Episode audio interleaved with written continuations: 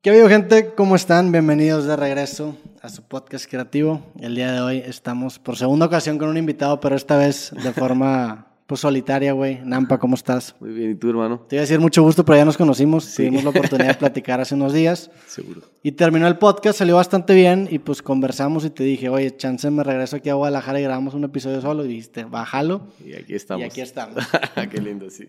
¿Cómo andas? Bien, hermano. Andas feliz. ocupado, ¿no? ¿Mm? Andas poco. ocupado. Casi siempre, gracias a Dios, hermano. No, digo, te agradezco mucho que, que la neta, que tam- No. también tú que estás de visita aquí en, en México y que hayas venido aquí al podcast, pues la verdad lo aprecio mucho. No, hermano.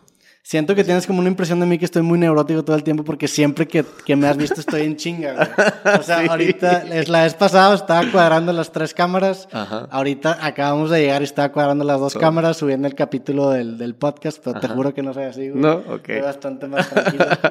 Sí, es la impresión que tengo, Sí. así como que todo el tiempo trabaja mucho más de lo que le da el tiempo. güey. Sí. Pero pla- platica un poco de ti, ¿cómo te ha tratado México, güey? ¿Cuánto Bien. tiempo te queda aquí? Sé que ya, ya vas de salida, ¿no? Casi, ya me voy en un par de semanas, en dos semanas de hecho me voy ya. Me ha tratado bien, yo en México me siento como en casa y no es por protocolo, por, Sí. no, sí, así tengo más fans y no. Pero sí me tratan muy bien, hermano, tengo grandes amigos, eh, ya entendí pa cómo pedir mi comida, que era lo que más me... Ah, era bien difícil, pero ya, ya, ya, ya sé cómo comer en México. ¿Por qué? Por el picante, ¿no? Claro, hermano, y los condimentos es diferente, la, to- lo- digamos la cocina en general es muy, muy diferente a cómo comemos en Colombia. Oye, y platícame un poco de, de tu música. Vengo llegando yo de, de Tijuana y todo el camino me aventé, pues la playlist que esas que hacen las, las de Spotify, las de Is. Y me aventé, y güey, la neta, ya te había escuchado, pero ahora te, te escuché con propósito de, de esta entrevista. Y la neta es tan chingona, o sea, me gusta mucho tu lírica porque es una lírica bastante como que elegante porque haces build-ups y luego de repente si tiras a lo mejor líneas un poco más, este, pues no, no me gustaría decir sucias porque no son sucias, porque la, la, la pinta, o sea, como que la, la llevas con una elegancia. ¿Cómo es tu Ok. proceso de, de composición, güey? Este, ¿cómo, ¿De dónde surge la inspiración? ¿Cómo escribes? ¿Cómo es todo ese proceso para hacer tus canciones? Yo siento que no hay como un ritualismo. De hecho, te agradezco primero por, por escuchar las canciones y porque No, claro. la mayoría de veces que llego a, veces- a entrevistas eh, no hay mucha noción de, de, de qué ha pasado, de quién es uno y pues lo valoro mucho, bacano por eso, hermano. Y siento que no hay una ritualización del proceso creativo, es decir, donde sienta que va a escribir, ahí, ahí lo hago. Por supuesto, hay unas condiciones que se me prestan más. eh, no sé, no me gusta escribir con audífonos, por ejemplo. Ok. Me gusta escribir con algo que me suene, entonces, eh, sí, es como buscar un sitio propicio y que la relación con la música, eh, que haya una comunicación con la música, es decir, que lo que yo esté escuchando me, me dé algo y sienta algo para escribir sobre, sobre lo que sea, escribo sobre mi vida, básicamente, hermano, sobre lo que pienso, sobre lo que siento, sobre lo que me ha pasado. eh, y sí, básicamente por eso siempre hago- tengo algo que decir, porque mi vida es bien dinámica, hermano, y, y siempre hago- tengo algo que decir.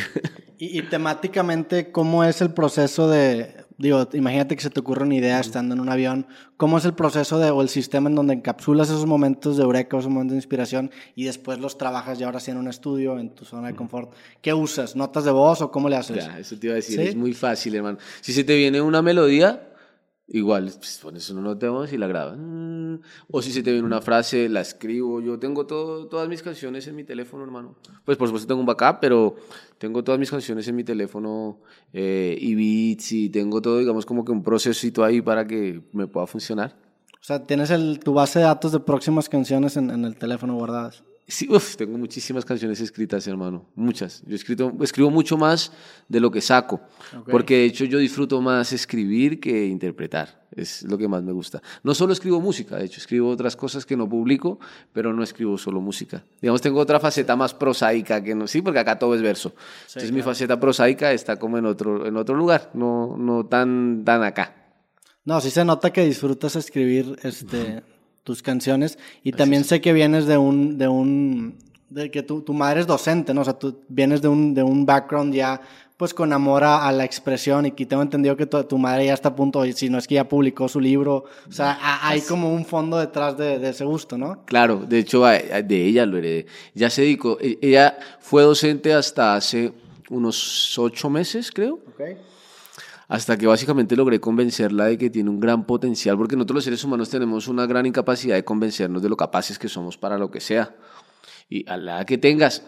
Y, creo que en un gran proceso la convencí de que era una escritora increíble y ahora ya dejó de ser docente y solo escribe. Y está a punto de, de sacar su libro en un par de semanas, creo ya, ya no son meses, un par de semanas. ¿Y, cómo fue tu infancia en ese sentido? Platicamos en el podcast pasado que trabajabas eh, con, con, algo que tenía que ver con jeans, ¿no? Tú, tú estabas en, en, la maquilación de, de, los jeans, pero ¿cómo fue tu infancia también en el lado musical? ¿Cómo te empezaste a acercar? O sea, ¿cómo fue el...? el Yo siento que fue un poco fortuito el interés. Yo te voy a explicar, digamos, si hay, si hay un orden y es como que cuando mi mamá y mi papá se separan, yo tengo más o menos unos 11 o 12 años, quizá. Y en ese momento yo entendí dos cosas, el perdón y la resiliencia al tiempo y la capacidad que tiene alguien de amar sin importar qué pase, ¿sabes? Entonces rompe mi papá mi mamá y mi mamá le hace una compilación de todo lo que le había escrito durante sus 15 años, creo que estuvieron, y se lo entrega. Sí, o sea, como que esto fue todo lo que yo sentí, tú llévatelo. Órale, güey. Y luego yo encontré eso y empecé a echarle una ojeada una vez. De hecho, mi papá tiene el libro intacto. Mi papá es felizmente casado ahora y, ¿sabes? Y mamá pues, se separaron hace muchos años. Pero cuando yo leí eso sentí muchas cosas y como, wow, es increíble que, que alguien escriba de esa manera. Y sí, me, generó mucho interés y me pareció injusto a la vez de que estuviera ahí guardado en un cajón. Pues, ¿qué, qué más va a ser, papi? ¿Qué más quería leerlo y guardarlo, no? Eh, y dije, que quisiera, o sea, me, me, empezó a gustar comunicarme. Digo, qué chimba comunicarme de cierta manera y tener una forma de comunicarme. Y aparte de eso, pues seguía la trazabilidad de mi infancia, de un barrio popular. Yo nací en la ciudad de Medellín y me vine muy temprano a la ciudad de Bogotá a, a vivir con mi familia. Entonces, digamos, como que nací en, un, en, una, en una ciudad bien difícil y luego me fui a vivir a otra que también es bien difícil. Y empezó mi vida de niño de barrio y en el barrio se escucha rap. En todos los barrios de Latinoamérica se escucha rap. En, mi caso se escuchaba rap, salsa, ya sabes, todo lo que es popular, el vallenato, lo que es popular. Y, y empecé a engancharme también como... Primero me enganché con lo visual, dije como qué bien se ven y qué bonito se ve y la estética me enganchó mucho y después busqué un equivalente en mi país a eso y me di cuenta que estaba un poquito lejos a lo que había visto en la tele. ¿Sabes? Porque había un canal que se llamaba MCM. En ese tiempo era el único canal donde programaban rap. Hace muchos años. Y luego el equivalente en mi país me pareció un poquito distanciado, un poquito no, muy distanciado, pero Distanciado en el sentido sónico, en el sentido estético. En todo. En, el sentido, claro, en, la inversión, en el sentido sónico, en el estético, en los videos que, pues, los videos que hacían los latinoamericanos en ese momento, pues, eran muy precarios frente a lo que hacían los franceses y los gringos, ¿sabes? Pero me pareció que tenía un tono muy, muy lindo y era que básicamente escribían sobre todo lo que los pasaba. O sea, si algún pelado le había pasado que, que, no sé, que le mataron a su hermano, lo contaba. Si le pasaba que tuvo un problema con su padrastro, lo contaba. Que si tuvo un problema en la calle, lo contaba. Entonces me parece que tenía un carácter muy real y, y yo dije, ok, por aquí va a ser la cosa porque puedo escribir y puedo, por supuesto, al principio un nivel muy exploratorio, hermano, porque yo empecé a escribir rap cuando tenía 13 años. Entonces yo no tenía idea de escribir rap, empecé a escribir sin saber, ¿sí? Simplemente rimar y arrimar y arrimar hacia el chorrero, al chorrero, al chorrero. Yo no sabía que tocaba una parametrización en la música, no, pues yo no sabía nada. Simplemente quería desahogarme y contar lo que me pasaba y lo veía, pues me parecía chill. Claro. Y sentía que también un, un, ideal de cómo querías verte a los 13 años, yo veía a los de 20 y yo decía, uy, qué bien se ven con sus chamarras y con su web. Sí, me parecía lindo también cómo se veía y cómo se comunicaban. Entonces yo eh, hice mi intento por comunicarme a través del rap. Eso, así, así empecé a, a escribir música. ¿Y temas que abordabas cuando empezaste, que eran, digo, temas de, de, de adolescente, me imagino. De mi vida en general. Sí. Nunca, nunca has sido tú de hacer este rap, en, de, de, de, es más, nunca, contest, nunca contestas a haters, o sea, siempre ha sido como un rap más en el tono amoroso, más en el tono buena vibra, uh -huh. por así decirlo, güey. Este, ¿Desde siempre nació eso? Lo, yo siento cuando entendí la responsabilidad que había en la palabra, okay. ¿sabes? Eh, al principio, pues por supuesto, a ver, cuando tú quieres contar algo de tu vida que quizá no sea lo más eh, positivo del mundo, tú tienes que entender que te escuchan niños, ¿cierto? Y que si tú vas a contar eso, tienes que contarlo de cierta manera que cuando esos niños se entiendan, pues ya sean adultos.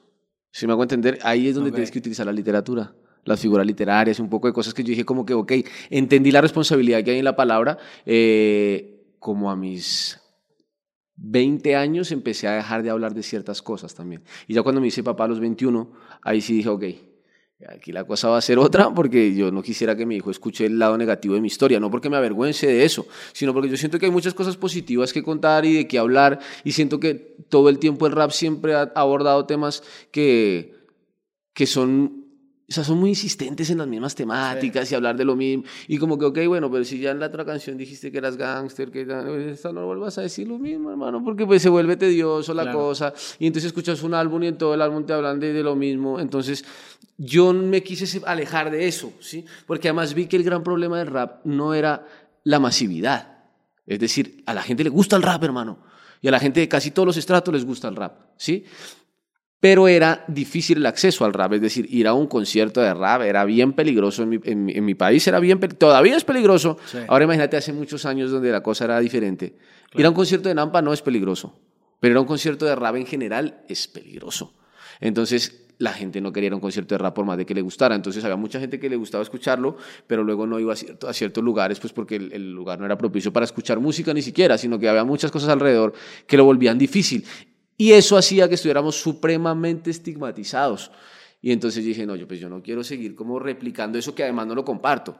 Y, y, un radicalismo sin, sin fundamento, básicamente. Es como que te odio porque sí.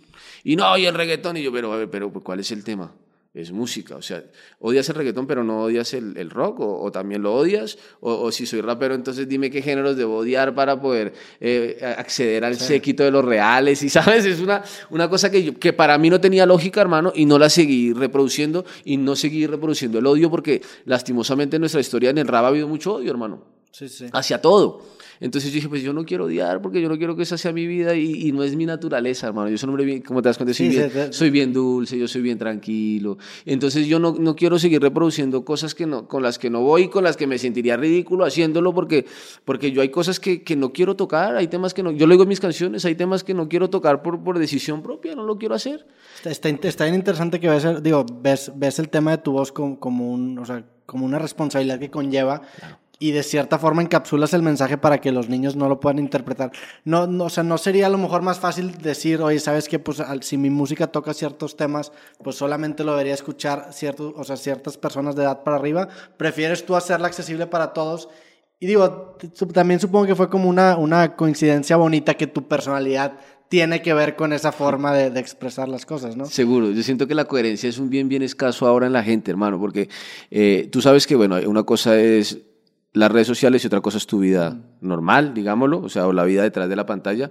Y hay mucha gente que detrás de una pantalla tiene una forma de ser muy linda o a veces muy fea y luego resulta que los conoces, no sé, a mí me ha pasado con algunos rappers que yo los veo y digo como, wow, pues en todas son muy, muy pandilla, muy tapo y toda esta cosa.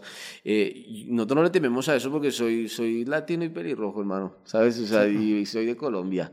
Entonces, luego los conoces y tú, tú estás esperando a, a, a cierto tipo de persona. Claro y luego lo conoces y es como, oye, pero bueno, no, eres así. Sí. O sea, es muchísimo más lo que, sí, lo, lo que su personaje lleva a un extremo que no debería, porque además lo que te digo, son, siento que es sintiéndose orgulloso de algo que no, no es, y además de eso, los niños le creen. Claro. Entonces creen que eso está chill. Porque si tú ya tienes seguidores, hay gente que te sigue, pues seguidores, hay gente que te sigue, que ve todo lo que haces. Entonces, por supuesto, hay cosas que, que, yo no soy un ejemplo de vida y yo nunca he dicho que, que yo debo ser un ejemplo de vida y que me sigan, no, no, no es por eso, ¿no? Yo hago música y si te gusta mi música, sígueme y así mismo, pero, pero siento que como padre de familia debo tener ciertos límites también porque, porque pues tengo que ser coherente con lo que les digo a mis hijos. Sí, sí tío, es que tocó ser padre muy joven, ¿no? Eso, eso, fue un punto de inflexión en tu vida incluso líricamente se vio reflejado, ¿no? Seguro, totalmente. En mi vida en general, hermano, dejé de hacer una gran cantidad de estupideces que hacía porque pues no tenía mucho, no tenía, como, como dice mi mami, no tenía cola, es decir, no había alguien que me esperara en casa, yo no tenía que pensar por nadie más que no fuera yo, porque además me fui muy temprano de casa, yo me fui cuando tenía 18 años de recién cumplidos de casa. ¿A dónde te fuiste? Ah, me fui a vivir solo. Ok porque hubo una, eventualidad y ya sabes lo que te digo, de en el barrio, tan, tan, tan, pasó una cosa ahí y, yo digo como, ok, no, me debo ir. Y, me fui y, pues desde ahí me hice hombre, hermano, porque uno vivir solo en una ciudad como Bogotá es bien difícil, hermano, bien difícil. Y pues te toca hacerte de tripas corazón y darle adelante, hermano. Y aprendí muchas cosas, unas no muy positivas, otras más positivas, pero yo siento que todo me forjó y, y yo no sé si eso sea un argumento válido, pero, pero cuando uno tiene que comer, tiene que comer, hermano, básicamente. Que no se vuelva un argumento facilista, pero, vuelve, te digo, hay cosas de las que no me enorgullezco, pero que no me arrepiento de haberlas hecho porque, pues, entendí cómo funcionaba la vida, hermano. No, y entiendes las circunstancias en las que estabas para llegar a tomar esa decisión, ¿no? Exactamente.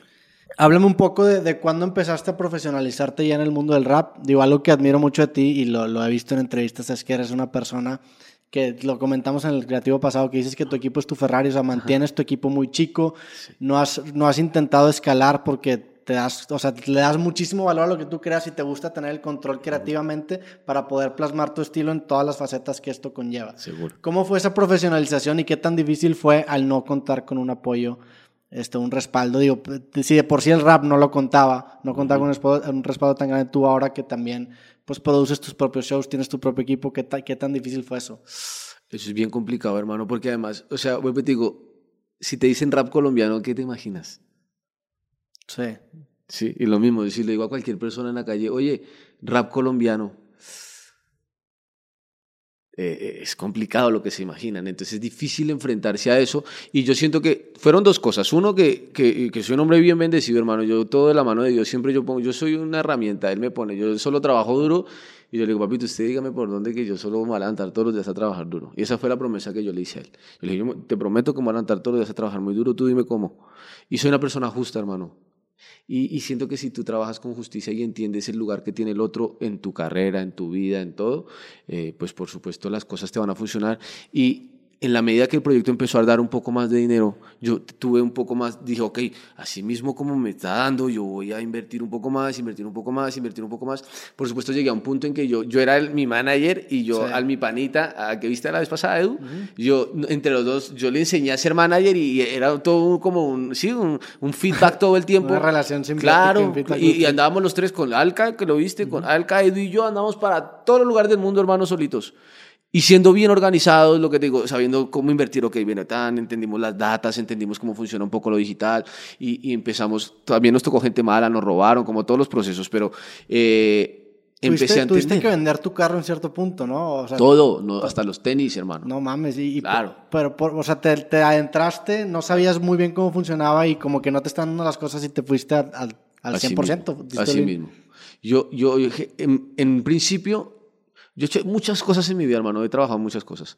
En, en el ámbito que más trabajé fue en la moda, eh, porque mi papá es un textilero increíble y es un ingeniero increíble. Y él me enseñó su arte, yo aprendí su arte y entonces me gustan los acabados de la ropa, me encantaba. Entonces luego aprendí a hacer todo lo que va en la empresa y luego la gerencié y luego fui a gerenciar otra y me iba bien haciéndolo, hermano. Porque soy bien metódico y bien organizado. Sí. Sí, y, y tengo la capacidad de anticiparme a las cosas. Y ya sabes que es, es- es el, en eso soy bueno. Entonces, pude gerenciar una empresa, luego pude gerenciar otra. Y luego yo dije, bueno, todo este billete, ¿para dónde está yéndose?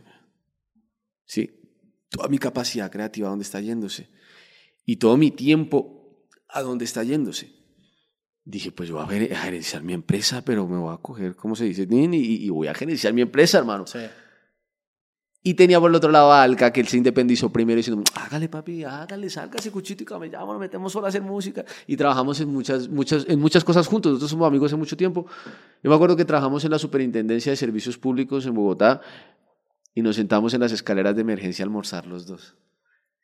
¿Cuándo será, nea, que, que, que no tengamos que venir a trabajar acá? Sino todos los días, se imagina, papi, uno levantarse todos los días a hacer música. Y él me decía, algún día, hermano. Y ahí seguíamos soñando los dos, ¿sí? Y yo dije, ya gerencio, yo voy a ir a gerenciar mi empresa. Es muy diferente, hermano. La música es un negocio supremamente complejo, por muy inteligente que seas. ¿Qué es lo que no te esperabas cuando diste ese salto? O sea, ¿por No, qué, te- nada. te dio por- qué, qué fue lo que te dio por sorpresa? Todo. La forma en que tienes que cobrar las cosas porque no puedes cobrar tú solo nada. Entonces yo, yo, yo soy- siempre soy una persona bien autosuficiente. Entonces yo decía, no, pues yo cojo mi música, ta, ta, ta, ta, y, y creí que era así de fácil y resulta que no, que tenía que tener unas compañías para poder distribuir, que tenía que tener unas compañías para que esto pasara, que además de eso para poder entrar a esas compañías tenía que hacer un protocolo que es supremamente complejo. Claro. Porque pues ya sabes que las grandes entidades recaudadoras de la música y así me estén viendo, no me importa, te roban tu dinero. Y además de que te roban tu dinero, pues hacen lo posible para que no entres a cobrarlo. Entonces es Sí, bien complicado, claro, y yo como músico independiente, nadie creía en un rapero colombiano y, y- y, pues se me dificultaba todo, pero entonces de- papi, dándole, dándole, yo dije, pues es que yo no tengo opción. Entonces vendí todo y lo que hice fue, en ese tiempo tenía dos hijos, le adelanté unas cuotas a, a- a las mamás de mis hijos y yo dije, tengo este tiempo, Ok, te compraste un tiempo. Sí. Compré mi tiempo, hermano. Y dije, estoy tranquilo, pero fue bien duro, hermano. Muy, muy, muy difícil. Yo tenía un par de zapatos que coleccionaba, los vendí, un par de relojes los vendí, me tocó vender absolutamente todo, hermano. Igual, pues, Yo nunca he sido pegado a las cosas, siempre he sido como que, que, unas veces tienes, otras veces quizá no, pero vas adelante. Lo importante es estar tú lo más estable posible. Y, y siento que esa gran presión y trabajar muy, muy duro y lo que te digo, yo siento que Dios hizo que empezara a funcionar y luego entendí lo importante del equipo y ahora es eso, hermano. Eh, tengo un gran equipo en función de un solo objetivo que es que Nampa Básico llegue a un lugar que todos queremos que llegue. Y en eso trabajamos, hermano. Y gracias a Dios, ya de unos años acá, pues entendimos un poco más el negocio, empezaron a llegar más personas al parche y, empezaron cada uno a trabajar. Y bueno, tengo la gran fortuna de que mi manager es un gran ser humano, pero increíblemente. Y, y pues es un gran empresario también. Entonces, los raperos somos bien desconfiados, hermano. Crecimos en la calle, papi, y estamos vivos. Entonces, y, y, estamos facturando de lo único que tenemos. Sí, porque es que cuando juegan, y, esto es como un mensaje para, para los empresarios de la música, es que no están jugando con la música de alguien, están jugando con su vida, están jugando con la vida de su familia, porque es que si, si a ti tú haces un maltrato con una disquera y, y te ponen unas posiciones, porque claro, el AIR de la disquera te dice unas cosas y tú le crees, como ese man se sentó contigo y te prometió una gran, tú le crees, y luego cuando va eso a la realidad es una cosa increíblemente injusta, eh, apagan las cargas, no, eso pasa una gran cantidad de cosas horribles y y no debe pasar porque si tú me quitas mi dinero como músico, yo no tengo cómo alimentar a mi familia, hermano. Claro. Porque es lo que sé hacer.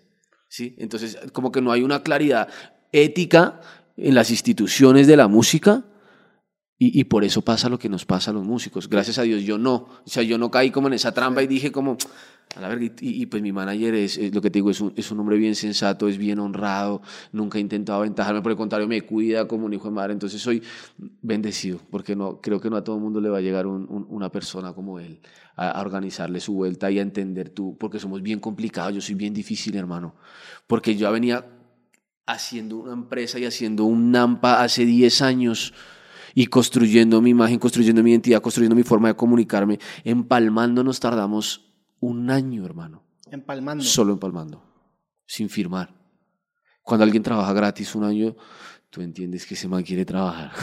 Claro. ah, juro. Y, y, entonces dije, este es de los míos, porque además viene de abajo también, hermano. Es una persona que le ha tocado guerrear su vida como no se imagina. O sea, la historia de vida de él es una cosa que para que haga Netflix una peli, hermano. Es una cosa hermosísima. Entonces, siento que confluyeron todas las, las estas, las, las energías, las ideas, y nos logramos emparmar y, y desde ahí entendemos que, que, hay cosas bien importantes y el equipo es, es, una de ellas. Trata bien a tu equipo y trabaja con ellos y, y cuéntale a todo el mundo lo que estás haciendo porque a veces los músicos tenemos una falsa idea de que no nos ayudan.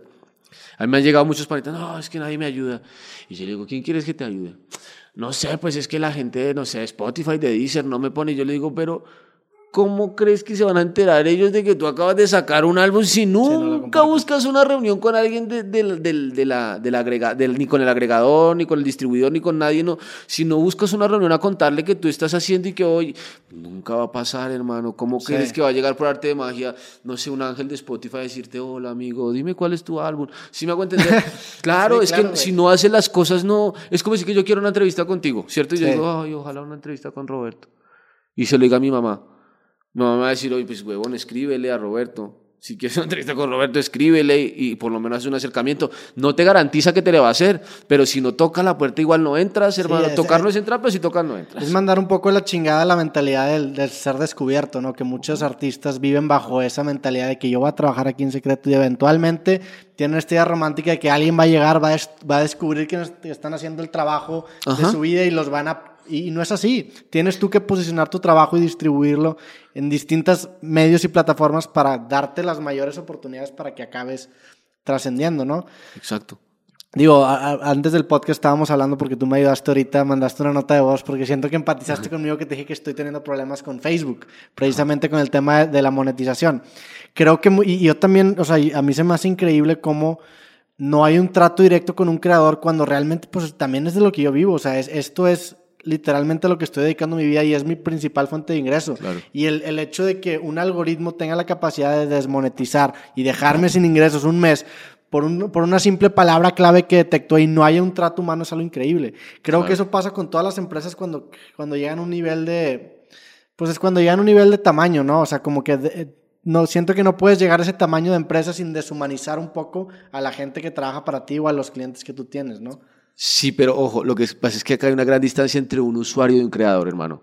Son dos cosas muy diferentes. Porque es que a ti te llega una monetización y vives de eso, ¿cierto? Claro, claro. Pero si tú vas al 100% real, a ti te está llegando un porcentaje yo no sé si sea justo o no, no voy a hablar de lo que es justo o no es justo, pero es decir que ellos también viven de lo que tú, o sea, ellos se hacen millonarios de lo que tú haces. Sí. Entonces De- tú no eres simplemente un usuario que, que, que publicó una foto mal puesta y... no, ¿Sí me hago entender? Sí, sí, claro, No, o sea- entonces no puede ser de esa manera que te traten porque es que eh, tiene que haber una relación. Y si ellos dicen que van a monetizar en el mundo, pues tienen que tener un equipo Claro. para hacerlo. Es como que yo decir que, oye, yo puedo tocar en cualquier parte del mundo y me llaman de Suecia y digo, ay, no, marica, en Suecia no. Pues di que en Suecia no. Sí. Si tú estás monetizando en México es porque tienes un equipo que respalde, que los creadores de México, por lo menos, es que es lo mínimo que tengan una persona que te atienda. Es que eso, eso, eso pasa bien, cabrón, porque estamos ahorita, te tocó con el rap, estás creando una profesión que no existía, güey. Exacto. Esta profesión que, que yo estoy creciendo, o sea, no existe. Entonces llegas a terreno nuevo, llegas a terreno donde nadie ha llegado. Entonces llegas a este punto donde te pasa esto y no hay una referencia de alguien que haya resuelto ese problema antes. Supongo que te pasó eso en cantidad. De ocasiones cuando empezaste a abrirte punta en el mundo Claro, del rap, ¿no? casi y me más muero. de forma independiente, que, que a lo mejor quieres producir tu show y pues al principio tenías varios colegas, pero empieza a crecer de tamaño, empieza a generar shows mucho más grandes y ya no tienes como una referencia de a quién preguntarle porque ya es territorio virgen, güey. Exacto. O, o a quién le preguntas si firmar o no firmarle a una disquera. Exactamente. que tenga, que tenga una idea clara, porque además yo le pregunté, cuando yo iba, a porque a mí varias disqueras me ofrecieron, ¿no? Y yo empecé con colegas, ¿no? Con gente que yo sabía que hacía muchos años estaba... Perdón. No te preocupes. Mm, ¿Qué te estaba diciendo? Que empecé a trabajar con personas que qué? Que estábamos hablando de que tenía, estamos en territorio nuevo y que a ti también te había pasado. Ah, que- exactamente. Entonces, me desmonetizaron una vez el canal, hermano. el de YouTube, Sí. Por infracciones. Y era de lo único que yo vivía en ese Sí. tiempo, porque no, no sabía bien cómo funcionaba Spotify, ni cómo funcionaba Deezer, ni cómo fun- Nuestro primer canal siempre fue YouTube. De hecho, yo tenía música en YouTube y a mí este un panita me dijo, oye, ¿ya monetizas? Y yo, ¿cómo así? Me dice, sí, pues ganas plata con YouTube. Y yo, ¿en serio? ¿Eso hace cuánto fue, güey? Oh, no, no, no hace mucho, hermano. No hace mucho, o sea, No, te- tú ya- Estoy hablando que hace unos, a ver, unos siete años. Ok. Siete años más o menos, eh, y ahí empecé como a meterme en, el, en, en, en todo ese, ese, ese mood de lo, de lo independiente y de entender lo digital, porque es que es un gran espectro y es bien difícil de entender, y aparte eso tienes que entender el espectro digital, los derechos, la sincronización, que es un split, que es un- Claro. una gran cantidad de cosas que, que, un, que un artista disquera no tiene que preocuparse tanto. Entre comillas, porque país que te roban, huevón, por no entenderlo. Si, si no lo entiendes, pues por supuesto te roban y lo que te digan. Entonces, siempre que, que te pones mal con la disquera, llegan y te dan 50 mil dólares y tú te vas a tu casa tranquilo cuando tú no ni te imaginas la gran cantidad de dinero que, estás, que estás generando para esa disquera. Y entonces, yo cuando me, me ofrece la disquera, empiezo a buscar como panitas que, que ya estaban en disquera, gente grande de Colombia, y les, les preguntaba como su experiencia, y a independientes también. Y quedaba más loco, hermano, porque cada uno tenía una forma de verlo. Y yo decía, Dios mío, que yo no sé qué hacer. Porque además yo ya solo como mi manager y con Edu ya, no, ya tocamos un techo, hermano. Ya no podíamos más, para, ya no conocíamos a nadie más allí. Sí. O sea, ya hemos tocado en todos los festivales de Colombia, ya hemos venido a México, in- independientes, ya hemos- pero no había un trabajo real, digamos, una proyección real de lo que iba a ser un NAMPA tanto tiempo y qué teníamos que hacer para eso. Y, y además de qué teníamos que hacer, porque eso a veces sí se logra, sí se logra encontrar, es con quién lo vas a hacer. Sí. Hay que hacer una, una pauta digital de tan- no, Pauta digital. ¿Con quién? ¿Quién hace una pauta digital? ¿Quién es bueno haciéndola? Sí. Porque eso es un arte, hermano. Eso es como correr la bolsa. No, y lo peor de todo es que ni siquiera tú tienes desarrollado el radar de cómo medir si es bueno o no. O sea, tú ni siquiera tienes el tacto para dar, para saber si realmente lo que está haciendo es bueno o no. Él te dice que es bueno, pero si tú no tienes, y por eso me gusta tanto esta metodología de hacerlo todo tú primero, güey. Claro. Porque te da ese tacto integral que conlleva tu proceso creativo para que contrates a alguien que no te da pendejo, güey. De eso se trata. O sea, el, Claro. el- el método punk rock de los 70 de hacer tu propia disquera, publicarlo, aunque no, aunque no sea a lo mejor sostenible a largo plazo, el hecho de empezar a hacerlo tú, güey, te da ese tacto para poder saber en dónde necesitas ayuda, qué es lo Claro. que no te gusta tanto, cuáles son tus puntos débiles y tener el suficiente tacto para poder evaluar. Oye, a un Seguro. diseñador le, le pediste un diseño para que saque una gorra y se tardó tres semanas en hacer ese diseño. No, con ese man no puedo trabajar. Ajá. Sí, le, no. le dices, oye, y, pero ya tienes, ya tienes las, las, las- los argumentos para decirle, oye, este pedo no te tardas tanto. O sea, ya lo hice yo primero. Claro, claro, claro, claro. ¿No? Sí, te entiendo. Y uno tiene que entender qué está haciendo el otro para exigirle. El- lo que Sí. digo, en la gerencia de la empresa, yo primero pasé por todos los puestos y luego me hice gerente, después de, porque era la empresa de mi papá, la primera que gerencié. Entonces, cuando me decían, no, es que uno no alcanza a hacer, y yo le digo, no me digas eso, huevón, porque yo ya hice eso cuando tenía como 15 años y me rendía al doble. ¿Sí me Claro, entiendes? sí, sí. Entonces ya es como con conocimiento de causa. Y ahí empecé con el conocimiento del, del que, que iba desarrollando, y yo decía como, por todos los lados me parecen muy males negocios todo lo que me proponen.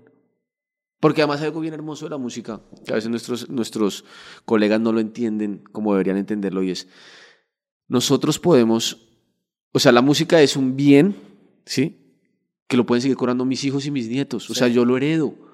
Y cuando tú firmas el máster de la disquera, entonces eh, pierdes esa posibilidad. Porque ya no es para, para tus hijos ni para tus nietos, es para la disquera todo, todas las vidas que suene. Sí, es, es, es, una, hay una frase que me gusta mucho que, que siempre repito, que dice la, la, estupidez es inversamente proporcional al plazo de tus pensamientos. Ahí wow. es completamente pensar en el corto plazo, en el cash out, pero lo, no estás plantando semillas, que es lo más atractivo de esa profesión. O sea, estás, el hecho de tú tener los derechos de tu música, como tú dices, es plantar semillas que van a estar dando frutos pues hasta que... Dos generaciones. Ajá, hasta que ya no existe el copyright o hasta que algo pase que... Pero no te va a tocar a ti, güey. Exactamente. Entonces imagínate renunciar a eso. Porque es que la izquierda te dice algo así como... Oye, mira, tú vas a escribir la canción, ¿sí? La vas a interpretar. Sí. La vas a dar el flow que quieras, de ta, ta, ta, vas a hacer la cara, vas a ir a cantarla a todo el mundo durante toda la... la pero no es tuya. No pasa, te entiendo, Entonces yo cuando le hacía la comparación a un panita que me está proponiendo eso, me daba risa, güey. Yo le decía, hermano, yo no puedo creer que... Bueno, en fin. Y yo le decía, yo lo siento como de la siguiente manera. Como que yo embarazo a mi mujer, ¿cierto? yo tengo a mi bebé, ¿cierto? Yo lo crío, le doy la educación, lo cuido todo, pero es tuyo. Sí. Fuck. Y cuando yo esté viejo, el bebé no me va a ayudar a, a seguir vivo. Te va a ayudar no. a ti. Sí, Ajá. pero te va a mantener a ti cuando sea viejo. Sí. ¿Sabes? Es como un trato así que yo, yo decía. Y, y, y, el argumento es, es que así funciona. Y yo digo, ¿así funciona para quién? Claro. No, ya no funciona así. O sea, ya, ya no necesitas una disquera Pero hace es, tiempo que está no. bien cabrón porque al verbalizar eso te vas dando cuenta que esa narrativa surge de, de, O sea, esa narrativa es una forma de control de las disqueras para seguir vendiendo ¿Sí? esa, esas mismas narrativas artísticas ya. de que esa es la forma en la que tienes que construir tu carrera, güey, te sigo perfecto. O sea, vi, vi, en una entrevista que hiciste esa analogía y me, me dio, me, o sea, me, me, hizo mucho sentido. Ahorita estábamos platicando en mis libros y, y mis libros fue exactamente lo mismo. Yo, yo publiqué mi primer libro hace tres años independiente, yo fui a la imprenta, lo registré aquí en Indautor, metí el, el dinero y vendí dos mil libros de mi primer libro, güey, y tuve un retorno gigantesco. -huh. Y digo, güey, realmente no necesitas tanto para poder vivir de eso que te apasiona. Nada más el problema es que si metes una editorial, en mi caso, empieza Chao. a dividir las, el pastel en rebanadas y digo, pasó, pasó el, el primer libro que se llama México, lindo y querido diario, y vendió muy bien, vendió ya, ya lleva como 10 mil y cacho ejemplares. Wow. Y pues obviamente se me acercan las editoriales a, a a ver qué onda. Y te ofrecen los contratos y dices, ¿cómo puede ser posible? O sea, yo voy a escribir el libro, yo tengo cómo diseñarlo, ya probé que yo lo puedo vender, tengo una plataforma donde lo puedo distribuir, ya tengo todo esto y como quiera me quieres dar un 10, 12%, dices, sí, no, es ¿en, como, qué, no. ¿en qué mundo, güey? Sí, no, no, sí. no. Pero claro, entonces te ofrecen un deal, e-, ese es el enganche. Entonces, para la gente que les, me están escuchando y le están ofreciendo un deal, yo les voy a decir cómo funciona esta vuelta. Te van a decir, oye, te doy un millón de dólares. Cuando te dicen un millón de dólares, tú dices, hijo, nunca en mi vida he visto un millón de dólares. ¿Cómo no? Y si ahorita, por ejemplo, en el caso del músico, si ahorita estoy generando yo dos, tres mil dólares mensuales, ¿cuánto vamos a yo para generar un millón de dólares? Ese es el grave error, hermano. Sí. Porque no, no, no, no, o sea, no te puedes tardar tanto, si le metes la ficha no te vas a tardar tanto consiguiendo un millón de dólares, pero esa gente se con tu música toda la vida. Claro, y aparte ese tipo de, de, de pagos acaban siendo adelantos que te acaban cobrando. Que tienes que pagar con tu 20, o sea, eso es como que te adelantan un millón de dólares sí. y lo tienes que devolver a la compañía, claro. pero desde tu 20 porque el 80 se quedan ellos. Y además, con ese 20 tienes que trabajar. Si sí. tienes que subsistir de ese... No, y, no, y la música no es tuya. Y aparte la patada en el culo de tener que mantener intermediarios y más stakeholders que opinen de la dirección creativa de lo que estás haciendo. Claro. También eso es, eso, eso, pero pues recaen mucho en, a mí me pasa con editoriales, o sea, se te acercan editoriales grandes y te venden el nombre, y en la, música, en la música pasa lo mismo, te venden el nombre, claro. y tienes esta concepción de que no mames, si yo tengo que ser un escritor, tengo que estar con esta editorial gigante, Exacto. y de eso viven, o sea, de eso siguen viviendo, güey. De una mentira, Ajá. de una gran mentira, entonces, claro, como te dice, no sé, si vas a entrar a la disquera de, no sé, de, de cualquiera, J Balvin, por ejemplo, entonces te dicen uh -huh. como que, es que, tú admiras a J Balvin, J Balvin está así, sí. está con ese trato, y si tú entras a la disquera, pues posiblemente te podemos hacer una canción con J Balvin porque J Balvin hace parte de esta disquera. Es una gran mentira. Claro. Luego lo que pasa es que la disquera decide cuándo sacas y si saca, y si saca un artista mucho más importante que tú, pues tú no puedes sacar ese día. Te pueden tener tu disco un año quieto. ¿Por qué? Porque sí. Porque todavía no está listo para lanzarse. ¿Por qué? Porque a, a un huevón se le ocurrió que no estás listo sí. para lanzar. ¿Por qué no? No, o sea, eres- porque no hay una razón, güey. O sea, no, sí, es una cosa muy absurda, hermano. Muy, muy absurda. Gracias a Dios ya hay grandes referentes de que la independencia funciona. No sé, Bad Bunny es una cosa de locos, Arcángel, los, los reggaetoneros empezaron a hacerla muy bien, hermano, y entendieron que... Y ahora yo veo, por ejemplo, artistas de disquera y, y, y, y mi sensación es como... Ah, puta. Sí, se lo hacen ver como una gran celebración, además. Claro. Firmó la... Y yo por dentro, ah, qué pecado, mi parcero, weón, firmó con esa vuelta. ¿Sí me entiendes? Porque Sí, yo sí. sí entiendo que está, a qué se está metiendo. No, él, él simplemente le creyó a la IR lo que le dijo. Sí. Y es un grave error, hermano. Porque yo, yo he visto gente intentando salirse después de 15 años de carrera y los dejan hasta sin el nombre, hermano. O sea, no puedes usar tu nombre. Sí, que es Ese increíble. es el, va a ser el colmo de todos. O sea, ya te quitaron tus hijos, que es tu música, y además ya no, ya no te llamas así. Marica. Si me hago entender, es como, no, ya no te llamas Roberto, ponte otro huevón porque ya no te puedes llamar Roberto. Pero ¿cómo así si he hecho a Roberto? Soy Roberto, ¿cómo así que ya no me llamo Roberto? ¿Sí? Sí, sí, sí. Es, es increíblemente lesivo, hermano, y triste, es muy triste. ¿Cómo, eh, digo, ya que estamos hablando del tema independiente, cómo compartimentalizas tu yo interior para pensar de forma... Yo, yo lo- en el libro creativo que te digo, tengo un capítulo que se llama El artista versus el editor. Y hablo de estos dos entes que tiene el creativo, que es el artista, que es este güey que explora, que se inspira, que escribe, que es muy impulsivo. Y luego está el editor, que es como el vato que lo cuadra. Tú siendo independiente tienes que asumir tus dos roles, ¿no? O sea, ¿cómo divides eso? O sea, te das cierto tiempo para a lo mejor improvisar, crecer y experimentar y luego ya te enfocas en una rutina. Sé que, por ejemplo, te, te duermes todos los días temprano, no tomas, o sea, que eres estricto en ese sentido. Sí. Pero ¿divides eso o cómo le haces? Claro, eso es más un tema personal, ¿sí? Yo siento que cuando tienes una compañía tiene que haber una democratización de las decisiones. Si no, ¿para qué tienes equipo? Si Sí. tú vas a ser autoritario y decir, mi canción tiene que ser esa y tiene que meterle 50 mil dólares a esa, ¿por qué? Pues porque sí. Pues, huevón, si tú estás, si, si estás contratando unas personas que tienen un expertise más alto que el tuyo, pues hazles caso. Claro. No siempre es- hay que mediar. Tú siempre pregunta argumentos.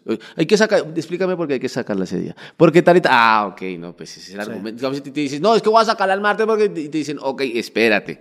Si la sacas el martes, va a pasar esto. En lo creativo, normalmente, mi equipo es bien respetuoso, hermano. Exageradamente respetuoso, porque yo me exijo mucho, hermano. Yo intento que cada cosa que haga lo hago lo mejor posible, y que, o sea, ser detallista, ser cuidadoso, ser... Si me hago entender, entonces yo siento que eh, cuando democratizas las, las decisiones y, y sientes que, que el otro te, te da una buena idea, pues lo pones en la mesa. Por ejemplo, la conceptualización de casi todo puede arrancar desde mi cabeza a veces, a veces arranca las de Alca, a veces puede arrancar desde cualquiera del equipo y la desarrollamos juntos.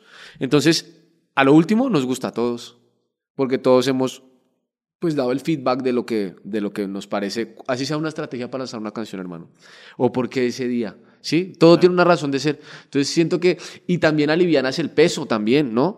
Porque y sí, pues de una u otra manera cuando eres independiente sí todo es tu culpa, pero cuando democratizas las decisiones, pues de una u otra manera es el peso de todos frente a todo. Sí. Ajá. Te te doy mucho la razón con yo, yo, por ejemplo, cuando tomas una decisión en la que no tienes la suficiente información para saber si va a ser la correcta o no, con que tengas argumentos que respalden el por qué la tomaste, Ya. ya, te sientes tranquilo. Dices, bueno, pues tomé esta decisión por tal, tal y tal. O sea, porque ya tienes unos argumentos, incluso aunque la decisión te haya salido mal, te sientes seguro porque Sí. hiciste lo mejor que pudiste con lo que tenías en ese momento. Seguro, hermano. En la parte creativa te lo pregunté en el, en el podcast, pero me gustaría expandir un poquito más aquí. Platícame el, el- ese tema, sé que te gusta mucho el tema de psicología. ¿Lo estudiaste? ¿Estudias psicología? Yo estudié trabajo social, se llama. Ok. En- Yo creo que aquí no hay esa profesión. Que te explicaba que era una triada entre la sociología, la Ah, sí. psicología, la antropología. Entonces, por supuesto, vi psicología. Y una de lo que más me gustó de la psicología, con lo que más sentí enganche o interés fue con, con el psicoanálisis. Sí, con Freud En específicamente. ¿no? especial con Freud, Y exactamente. pla- digo, me, me platicaste también el creativo pasado que modelaste el- o sea, tus líneas musicales con el aparato psíquico de Freud. Ajá. Este, platícame un poco eso que se me hizo bien interesante, güey. Ajá. Digamos que cogimos la teorización de el yo, el ello y el super yo, y desde ahí conceptualizamos a NAMPA en general como Digo, proyecto y como proceso. Para la gente que no sepa qué es el yo, el ello y el super yo, ¿qué es el yo, el ello y el super yo? Bueno, el yo, diga, existen los tres yo. Entonces uno es como el yo proyectado, que es el super yo como tu, tu yo ideal, ¿no? El NAMPA, ¿sí? Está, y está tu, tu yo, que es tu yo cotidiano con el que lidias todo, y está el ello que es algo porque vas. Sí. ¿Sí me hago entender? Entonces cuando juntas cada cosa, se vuelve pues tu humanidad en general, ¿cierto? Entonces desde Sí. ahí hicimos toda la trazabilidad del disco. conceptualizamos todo el disco desde ahí, desde, desde cada una de las partes. Entonces, ¿cuál era, cuál era como más el ello, cuál era como más el yo y cuál era como más el super yo. Y cómo desde cada línea de esas había una estética para cada cosa, tanto en la música como en la vestimenta, como en cada cosa. Y desde ahí creamos la gran, la, la gran narrativa y desde ahí vamos superando casi todo, hermano. Por supuesto, los conceptos cambian mucho de acuerdo a las canciones, de acuerdo a los proyectos, de acuerdo a cada cosa. Pero siento que igual la noción del yo ilustrado o del super yo es una gran utopía. ¿Sí me hago entender? Pero que por lo menos tienes que pensarla para llegar allá, ¿cierto? La tienes que tener referencia. Claro. Sí, ¿no? O sea, tienes que tener esa referencia del superior para mínimo tener un... Un, rumbo, hermano. Un rumbo, sí. Sí, o sea, por lo menos ya, quiero llegar. Porque nada más le haces caso al ello, ¿no? Eh, y no es hedonista, o sea, no es un tema del ego y de... de, de no, es, yo siento que es un tema como de tu propia superación. Sí. O sea, si tú quieres llegar allá, puedes hacerlo y puedes ser tu propio super yo y tienes que entender que que hay que hacer cosas para llegar allá, pero tú yo proyectado, es decir, yo ya soy el super yo de mío de hace cinco años. Okay.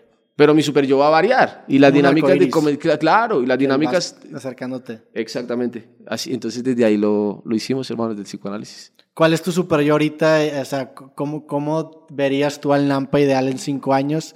Y, y, o sea, ¿tú crees que si el Nampa de hace cinco años volteara a ver al Nampa de ahorita, güey, diría que no mames, se pasó de lanza? O sea, ¿sí, sí, sientes claro, se pasó de verga, hermano, durísimo. Yo te lo digo de esta manera, hermano, con la humildad en la boca. Yo nunca me imaginé ni siquiera tener una casa propia porque es bien difícil. Yo decía, ¿cómo hará una persona para comprar una casa? Si, yo hacía mis cuentas, ¿no? Yo decía, bueno, ganas bien. Entonces, un ejemplo, tienes un, un salario bueno en mi país, por ejemplo, dos mil dólares es un gran salario en mi país. Y acá yo creo que igual. Sí. O sea, una persona normal no se gana eso. Y yo decía, ¿cómo hace una persona para, para comprar entonces? Si tiene que comer, tiene que alimentarse, tiene, ¿cómo hace para comprar una casa que tiene que pagar una cuota de 800 dólares? Yo decía, y esa es la que se gana 2.000, ahora la que se gana 1.000, imposible. Entonces yo empezaba también como a ver todas las dinámicas y entender, yo decía, va a ser bien difícil. Y ahora pues digo como, marica, mira dónde estás, es increíble. Pero entonces siempre, el de cinco años al de hoy, era muy músico. O sea, verme como un músico de cierta manera, ¿cierto? Y mi yo de ahora, mi super yo de, cinco años, ya me lo imagino mucho más empresario que músico. Okay. ¿Cierto? Vuelvo y te digo, porque todas las dinámicas te llevan a otros lugares. La dinámica de tu vida siempre vas entendiendo qué te va llamando y lo que te llama hoy no es lo mismo que te va a llamar en dos o tres años. ¿Cierto? Entonces, claro, mi super yo de cinco años lo veo más empresario que músico. Voy a hacer música toda mi vida. Pero me encanta el negocio, weón.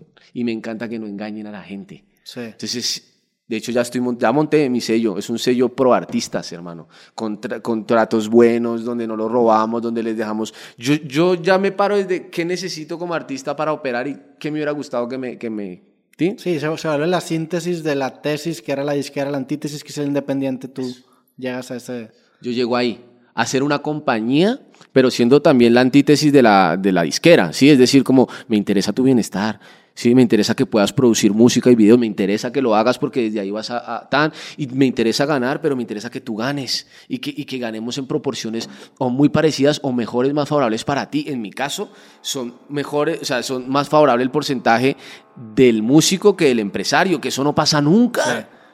Hasta ahorita que nosotros entendemos, porque te digo, es, es un músico haciendo un sello. ¿Sí? No es un empresario haciendo otro sello. Entonces mi perspectiva, por supuesto, tiene que ser totalmente diferente y eso es lo que le apuesto, hermano. Y esa va a ser mi gran revolución, yo creo, por lo menos en mi país. ¿Qué, qué, qué métricas usas para medir tu, o sea, por ejemplo, tienes, tienes ya una visión de quién quieres ser en cinco años, tienes ciertas métricas que vas, que vas monitoreando, o sea, te gusta mucho analizar datos, yo creo que te ves que, sí, que sí te gusta ese tema. Sí, ¿Qué, ¿Qué, es lo que analizas? ¿Haces un examen de conciencia, por así decirlo, cada mes o cómo es ese, te voy a explicar.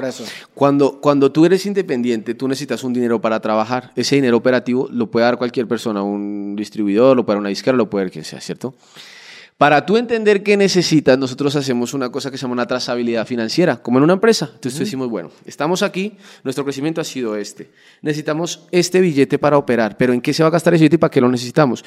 Y yo tengo una proyección financiera, por ejemplo, de ahorita tengo hasta 2023. Okay. Ya.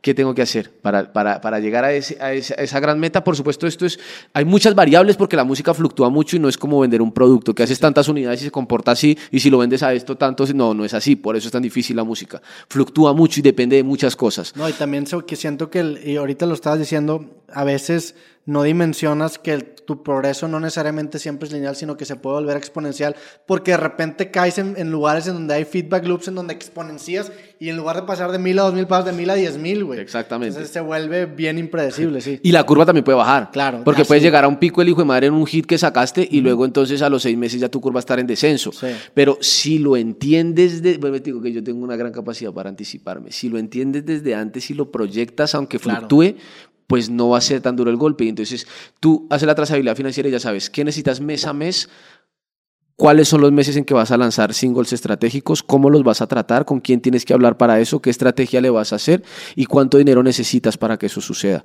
pues operamos como una empresa básicamente, hermano. Entonces, somos una empresa creativa, pero así me operamos. Entonces, yo te puedo decir exactamente cuánto espero yo que Nampa Básico haga en el periodo, digamos, de julio de 2021 al de 2022, te voy a decir, pues no lo tengo en este momento en mi cabeza, pero tengo un, un, documento donde te puedo decir exactamente cuánto me imagino yo que va a generar ahí y cuánto lo va a pagar a qué persona y qué persona va a hacer cada acción para que ese gran plan suceda, es decir, indicadores. O sea, sí tengo indicadores. Sí, tiene que ser claro. Yo también sigo, o sea, tengo un, un, Excel en donde proyecto, pongo números y vas sacando tú tus propios indicadores y métricas. Y, este, y también eso te brinda la capacidad de ver las cosas en el gran panorama. O sea, porque. Y se parece mucho a la carrera, por ejemplo, de un jugador de póker, que un jugador de póker entiende mucho que hay fluctuaciones estadísticas que de repente van a hacer que pierda o que gane, aunque siempre esté tomando la decisión estadísticamente correcto, por así decirlo. Pero a largo plazo vas a acabar ganando. Es como si tienes una moneda y la, la avientas ahí lo sol, a largo plazo se va a distribuir 50-50. O sea, Seguro. confiar en el poder de la probabilidad o de la estadística para darte la razón eventualmente, ¿no? Exactamente. Y a veces no creer eso es lo que te hace firmar con una disquera. Exactamente. Porque no crees en tu potencial y no lo proyectas a ver qué puedes lograr. Entonces cuando te dicen, no, pero es que usted que va a ser un millón de dólares. Y yo le dije, ahorita no, espere entonces, no, que vas a poder comprar una casa. Y yo, no, bien, hermano, todo bien. Tengo que invertirlo en el lugar. Entonces, esa con esa trazabilidad financiera logramos nuestro primer adelanto. Trabajamos, le demostramos a esta gente cómo trabajamos y lo duro que trabajamos. Les pagamos como en la mitad del tiempo que, que proyectamos a pagarles. Y ahora dijimos, ahora sí vamos a hablar en español, venga, papi, ¿sí? Y ahí es donde ya puedes invertir en tu empresa, no dejarla líquida, que sea operable y tú sacar para comprarte tu auto, tu casa, tú sí, gracias a Dios ya tengo mi casa propia, hay una casa muy linda, Alca ya tiene su casa propia, ya tuve la posibilidad de comprarle el apartamento también a mi primer hijo, Alca a su mamá, ¿sabes? Empieza ya el, el trabajo duro, sin ser digamos, nosotros no, no, estamos, no, no, somos Maluma, hermano. Nosotros no estamos en el mainstream. Todavía somos músicos de nicho, según la industria, ¿cierto? Me encanta que me digan eso porque sí, tenemos gente que nos sigue en cualquier lugar, entonces no son solo los números digitales, porque yo a donde vaya, hermano, vendo tickets. No te voy a decir lo que te hablaba las pasadas, no te voy a decir que te meto 5 mil en todas las ciudades donde, no, hermano, hay ciudades chiquitas, papi, Ciudad Juárez, meto 300 personas, me siento feliz de la mocha. Sí, la primera, la primera vez que vine a girar a México no me, fue, no me fue bien, hasta ahorita que ya me empezó a ir mejor, y así me ha pasado en Colombia, me ha pasado en todo lado, pero siempre va gente, hermano, siempre va gente a verme, entonces Puede ser que me ha pasado que digitalmente la canción no funciona y luego yo la canto a los ocho días de sacada en un lugar y todo el mundo se la sabe y digo como, a la mierda lo digital, lo digital lo manejan. Lo, como, como tú eres revolucionario y no pagas pauta y no quieres tan, quieres que sea orgánico. entonces, tú sabes que los algoritmos hacen lo que se les da la gana. No, básicamente. aparte también creo, y lo, lo he dicho también, yo siento que otro gran beneficio de a lo mejor tomar este camino independiente es que la calidad del seguidor que te, te sigue es mucho más grande. Es fiel. Es fiel. Y, y, y como te ve peleando contra, o sea, siendo el underdog, te respalda todavía más. Y me pasó, o sea, en una conferencia yo estaba hablando precisamente de mi primer libro. Y mi primer libro yo lo anuncio, digo, pues esto es todo lo que tengo ahorrado. Estaba recién graduado de universidad, lo voy a invertir en este libro lo estoy mandando en mi casa, mi abuelita me ayudó a empacar los libros, o sea, documenté todo ese proceso y una conferencia un güey me dice, pues es que yo sentía que te estaba tirando el paro.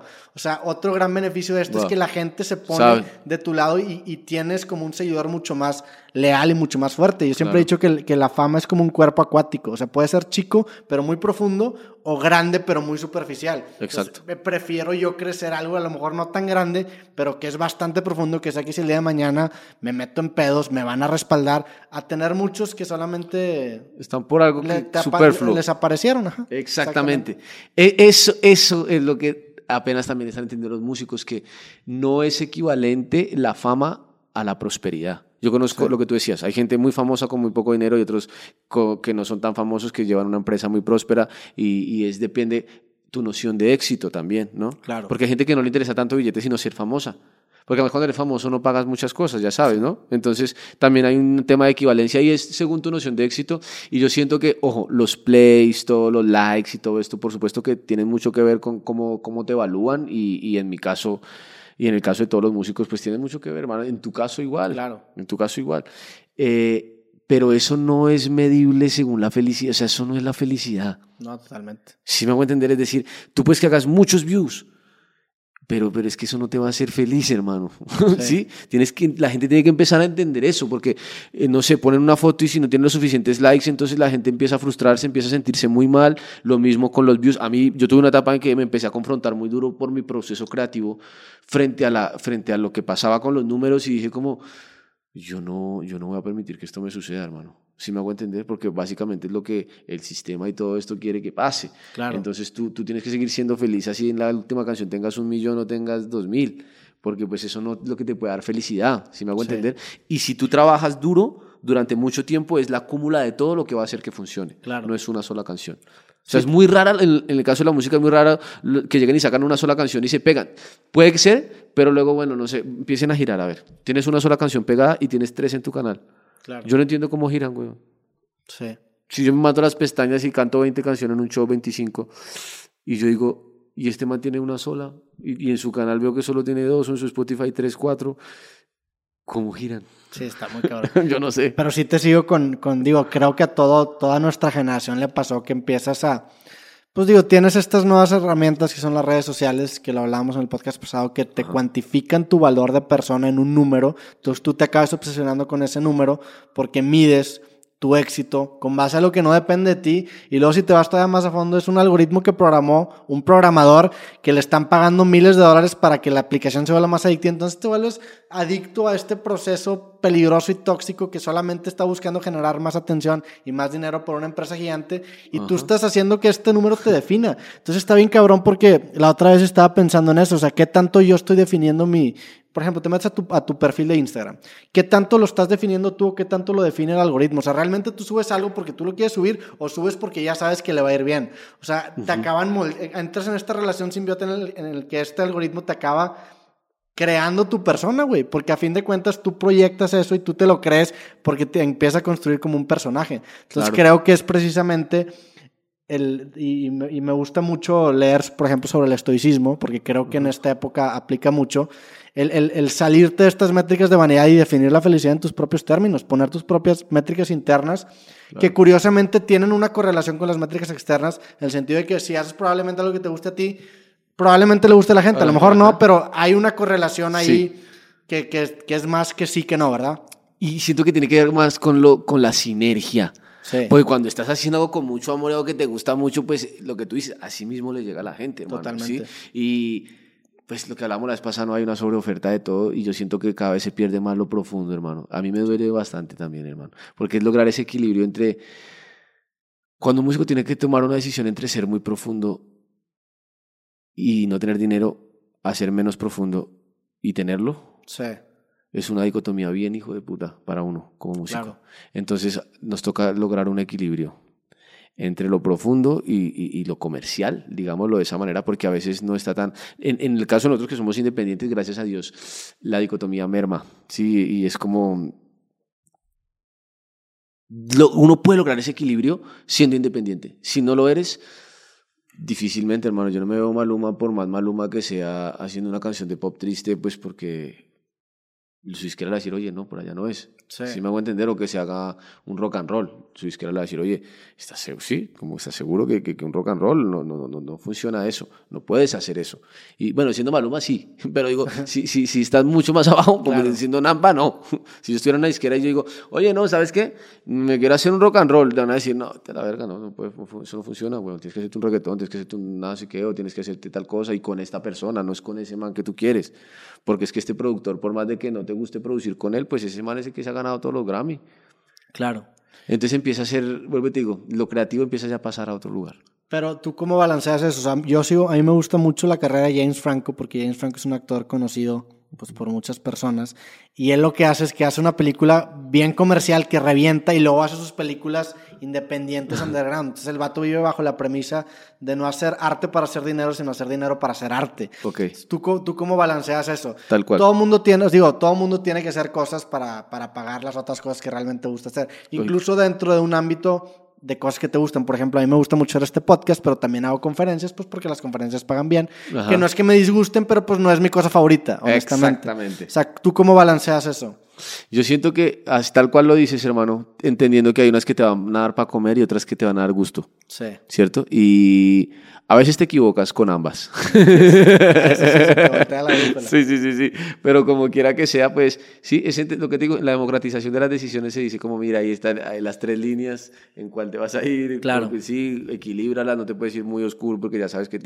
Eh, es entenderlo, pero lo que te digo, desde lo independiente hay mucha más facilidad. de- Yo tengo muchas canciones que desde que las saco y les meto mucho amor y yo sé que no van a funcionar, hermano, pero a mí me encantan y yo digo, Claro. habrá uno que se... Que, que, que- ah, y me pasa, me hacen un comentario y yo digo, ya con eso. Sí, sí, sí, te sigo bien, cabrón. Así, así tenga, no sé, 10 mil visitas, no me importa, ¿me entiendes? Lo que quise, o sea, el mensaje que quise llevar, le llegó así sea a pocas personas, pero le llegó exactamente como yo digo, ok, qué lindo. Si así le pase a Dios o le pase a 20 mil, es lindo que pase, porque Sí, que sí. fue con la intención que lo hiciste, ¿sí me hago entender? Entonces, es eso, entender y, equilibrarlo, pues así. Sa- Sacas unas de acá, sacas unas más oscuras, sacas unas más, eh, entender como todo el espectro. No, y también puedes estar seguro que la persona que conectó con eso es un, es un seguidor bastante ferviente tuyo. Eso. Y eso, o sea, a mí eso me da mucha tranquilidad, realmente, y soy súper agradecido con la gente que consume ese podcast, porque es gente que yo sé que si me lleva la chingada va a estar ahí para, para apoyarme, güey. Y al chile es un seguro que yo siento y una, una red que a mí me permite decir cosas que a lo mejor después la cago y la gente también entiende que, o sea, te da como que esa seguridad, ¿no? Ajá. que también te brinda, insisto, este acercamiento independiente porque, pues te vulne- o sea, quieras o no te vulne- vulnerabiliza. Seguro. Porque te está- estás diciendo, pues este soy yo, no tengo el respaldo millonario que, que podría tener, entonces si la cago, pues la cago, o sea, la cagué yo y eso como que te da ese seguro, ¿no? Claro, pero lo que, lo que tú decías, yo, yo siento que la gente ya no empieza solo a escucharte o a verte, sino empieza a sentir cosas por ti y uno Sí. por ellos, hermano. Uno tiene uno, yo tengo unos fans que yo, desde que los veo, me da mucha alegría verlos porque, pues no sé, los veo todos los conciertos que hago en esa ciudad, o los veo todo el tiempo comentando, o los veo y digo como, qué lindo, hermano, porque ni siquiera yo siento esa admiración por alguien que no sea tan cercano a mí, ¿no? Oye, hiciste una distinción que en, en una entrevista que me gustó mucho del, del ser y el tener. O sea, que, que tú te enfocas más en el ser y que, que en el tener. Platícame un poco eso porque me, me llamó la atención. Yo siento que hay dos formas de tú abordar tu vida, ¿sí? O lo que te parece importante, ¿sí? Entonces tú abordas tu vida desde el ser o desde el tener. Es, vuelvo vuelvo a lo- mismo, lo que te da felicidad. Hay gente que se siente muy bien comprando cosas, teniendo cosas, muy bien. Y hay otras personas que nos sentimos mejor siendo de ciertas maneras, ¿sí? Y es lo, como lo que, tú, lo que tú proyectes. Es decir, yo gracias a Dios lo que te decía, tengo una casa bonita, tengo carros bonitos, y si tú te metiste a mi Instagram no has visto absolutamente nada de eso. De mi casa ves un mural impresionante que hicieron los artistas, pero ves el mural. O sea, digamos como que mi atracción, o, o no quiero que me conozcan por lo que tengo, me admiren por lo que tengo, sino por lo que soy, por lo que, por lo que, a lo que me dedico, que es por mi música, no que, que la admiración, uy, ese man vive de esa manera, o este man sí. Entonces cuando tú enfocas tu energía a eso y tu vida a eso, quiere decir que te va a reconfortar todo lo que te haga hacer.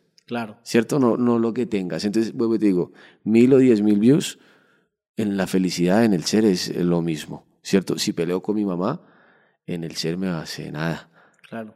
en el tener no me afecta. Es lo que te parezca importante. Yo, yo siento, no sé, si tú tienes en este momento en tu cuenta banco y te digo, bueno, tienes 100 mil dólares, ¿qué prefieres? ¿Que esos 100 mil dólares se vayan, pero no pelear con tu mamá en un año o que pelees un año con tu mamá?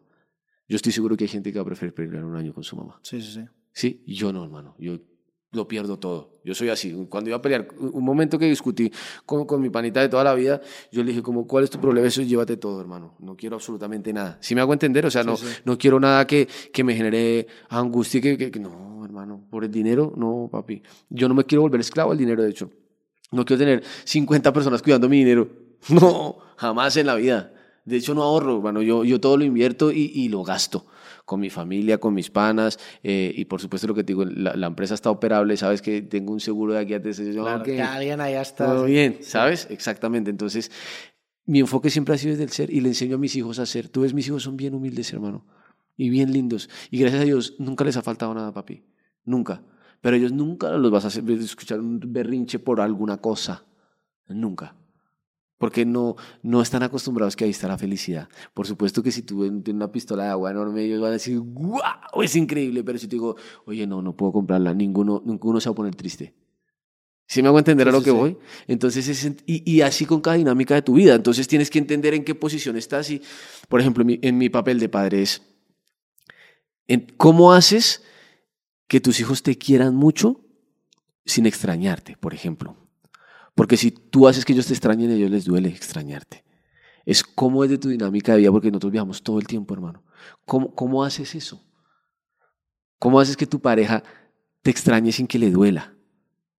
Son grandes retos que tenemos todo el tiempo y todo, todo lo que te estoy diciendo es desde el ser. Todo. Porque si hijo me extraña, ¿qué hago? ¿Le mando otro papá? ¿Le compro un papá? O si mi chica quiere que le haga amor, ¿qué hago? ¿Le compro un muñeco? ¿Le compro un juguete? ¿Sabes? Entonces todas las decisiones importantes del mundo son desde el ser, siempre. Porque la plata está en el mundo, está hecha, hermano. O sea, nadie tiene que ir a conseguirla. Y, y, nutrir la plata, digamos que sí, a veces es una, es una gran herramienta. Yo no te voy a decir que no es una gran herramienta y que a mí me gusta la plata. Me parece una gran herramienta para lograr cosas increíbles. Pues si yo quiero, no sé, si quiero regalar una casa a mi hijo, pues necesito dinero. No solo con, con, con una espiritualidad, no. ¿Sabes? Es que es combinar ambas. Puedes espiritual, ser, ser, capitalista espiritual también. Es decir, puedes pagarle, si quieres ser un buen capitalista y generoso, págale bien a tu gente. Estás combinando ambas, prosperidad y felicidad. Y yo te digo que yo siento que cuando tú entras a mi compañía, hablas con cualquier persona de la empresa o lo que sea, te das cuenta que están felices, no que ganan bien. Porque tengo gente que, que deberían ganar mucho más de lo que les pago, pero no puedo pagarles más, porque tengo, tengo lo que te digo, para esto tengo este presupuesto y no me puedo salir de ahí. Porque tengo una gran proyección. Yo no me subo el sueldo abruptamente, como, oye, no, este mes quiero ganarme 5 mil dólares más. No, yo tengo un sueldo y con mi sueldo vivo. Gracias a Dios vivo bien y así cada uno. Pero entonces lo que tú ves en mi compañía es mucha felicidad.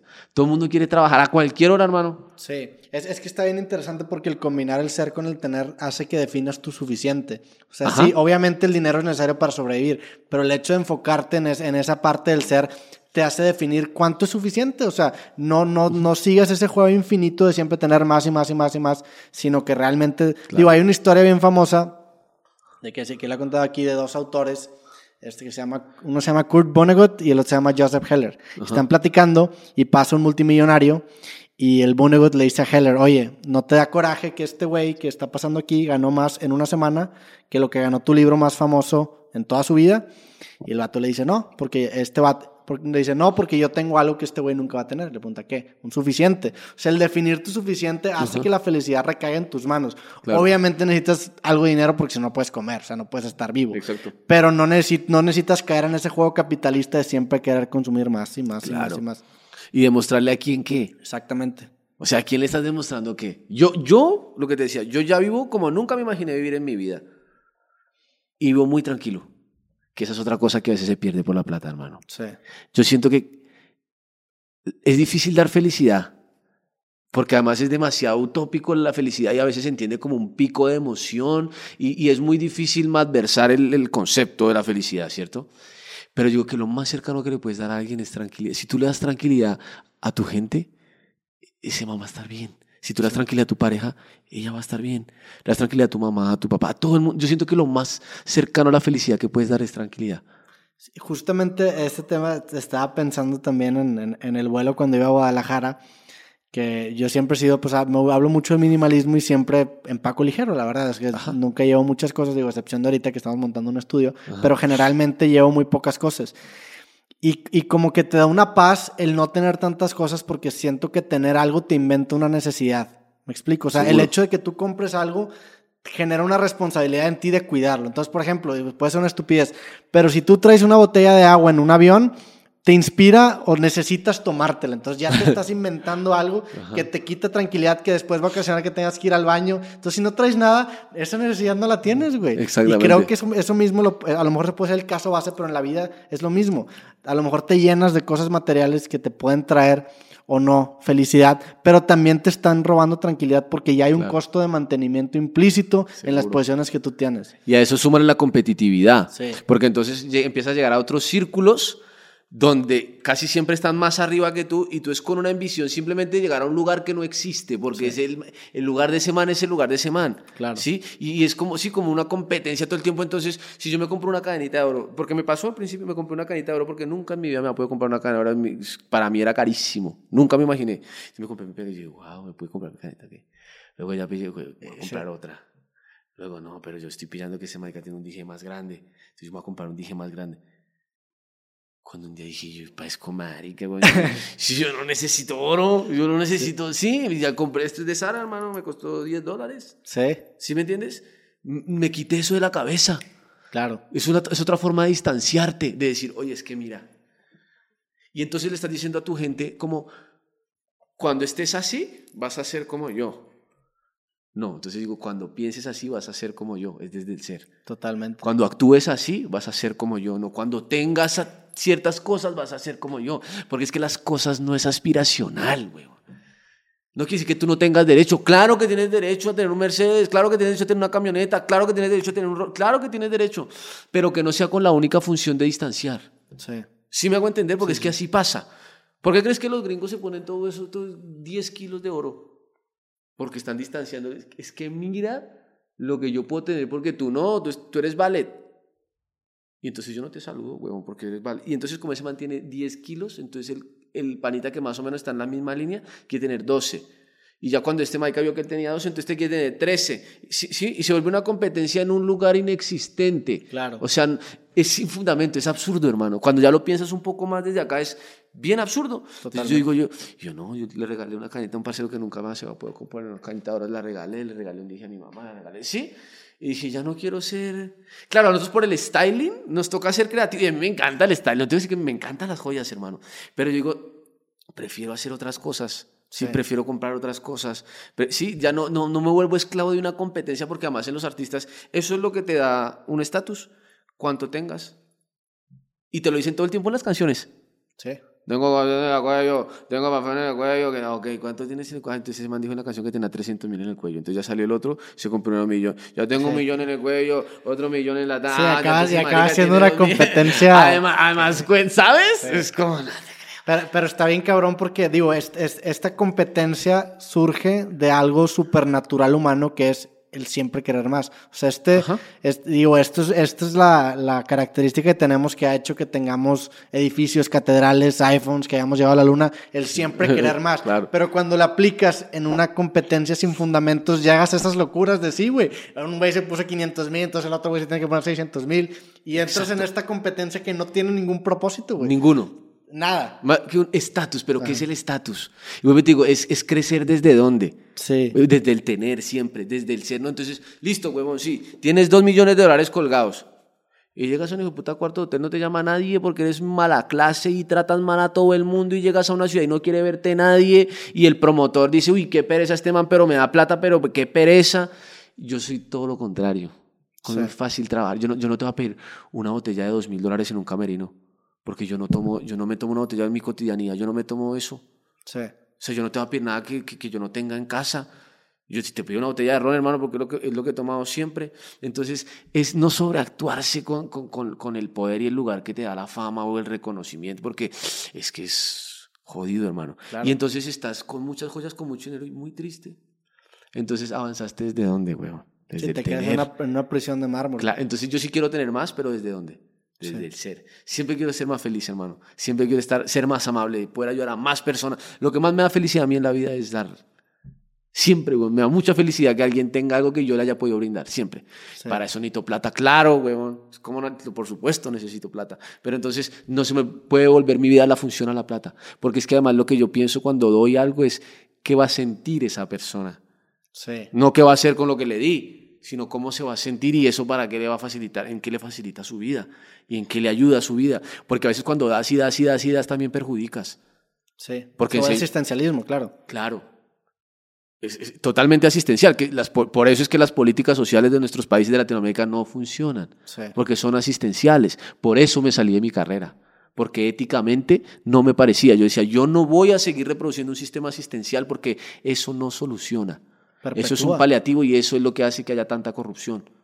¿Me entiendes? En mi país, por ejemplo. Y en México es muy parecido, hermano. Claro. Entonces, vuelvo digo, cuando ya te posicionas, pero para todo esto que yo te estoy diciendo, necesitas tener mucho tiempo contigo mismo y muchas reflexiones y que el ego no te dé demasiado difícil. Porque todo el tiempo yo abro mi Instagram y me dicen cosas lindas todo el mundo. Todo el mundo te está inflando el ego siempre. Tu podcast es el mejor, es muy lindo, tus ojos, tu cuerpo, tu pelo. Hasta te dicen de lo feo que uno dice que hipócrita, eso es feo. No me digas que mis pies son lindos, son horribles, güey. ¿Sí me entiendes? Sí, Hasta sí. eso. Entonces tú tienes la capacidad de utilizar eso desde el amor y meterlo y decir, tengo una gran responsabilidad con esta gente que me quiere, o decir, yo soy el putas y me tienen que copiar en todo lado. Y llegas en esas posiciones así como de que, ábreme la... ¿Sabes? Claro. Yo no podría, hermano. Por eso yo no puedo tener un personaje. O sea, Nampa y David es el mismo con el que estás hablando. Eso iba. O sea, no sientes un distanciamiento en, en- en- en la persona que de está ninguna rapeando, manera, de ¿no? ninguna. Para mí sería demasiado extenuante, güey. Demasiado. Yo no podría tener un personaje.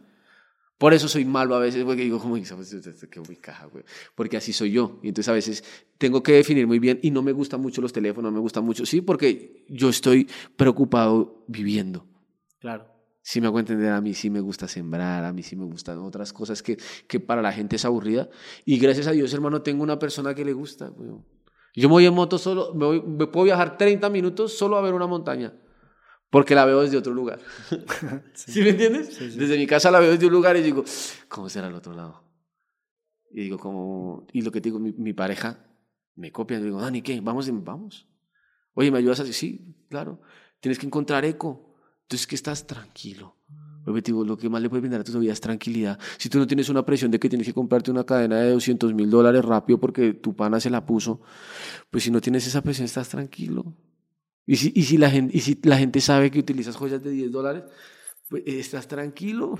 Sí. Porque ya sabes que, no, que nadie va a sentir envidia de una joya de 10 dólares, porque es que yo no quiero que me envidie nadie, weón. Yo quiero que me quieran.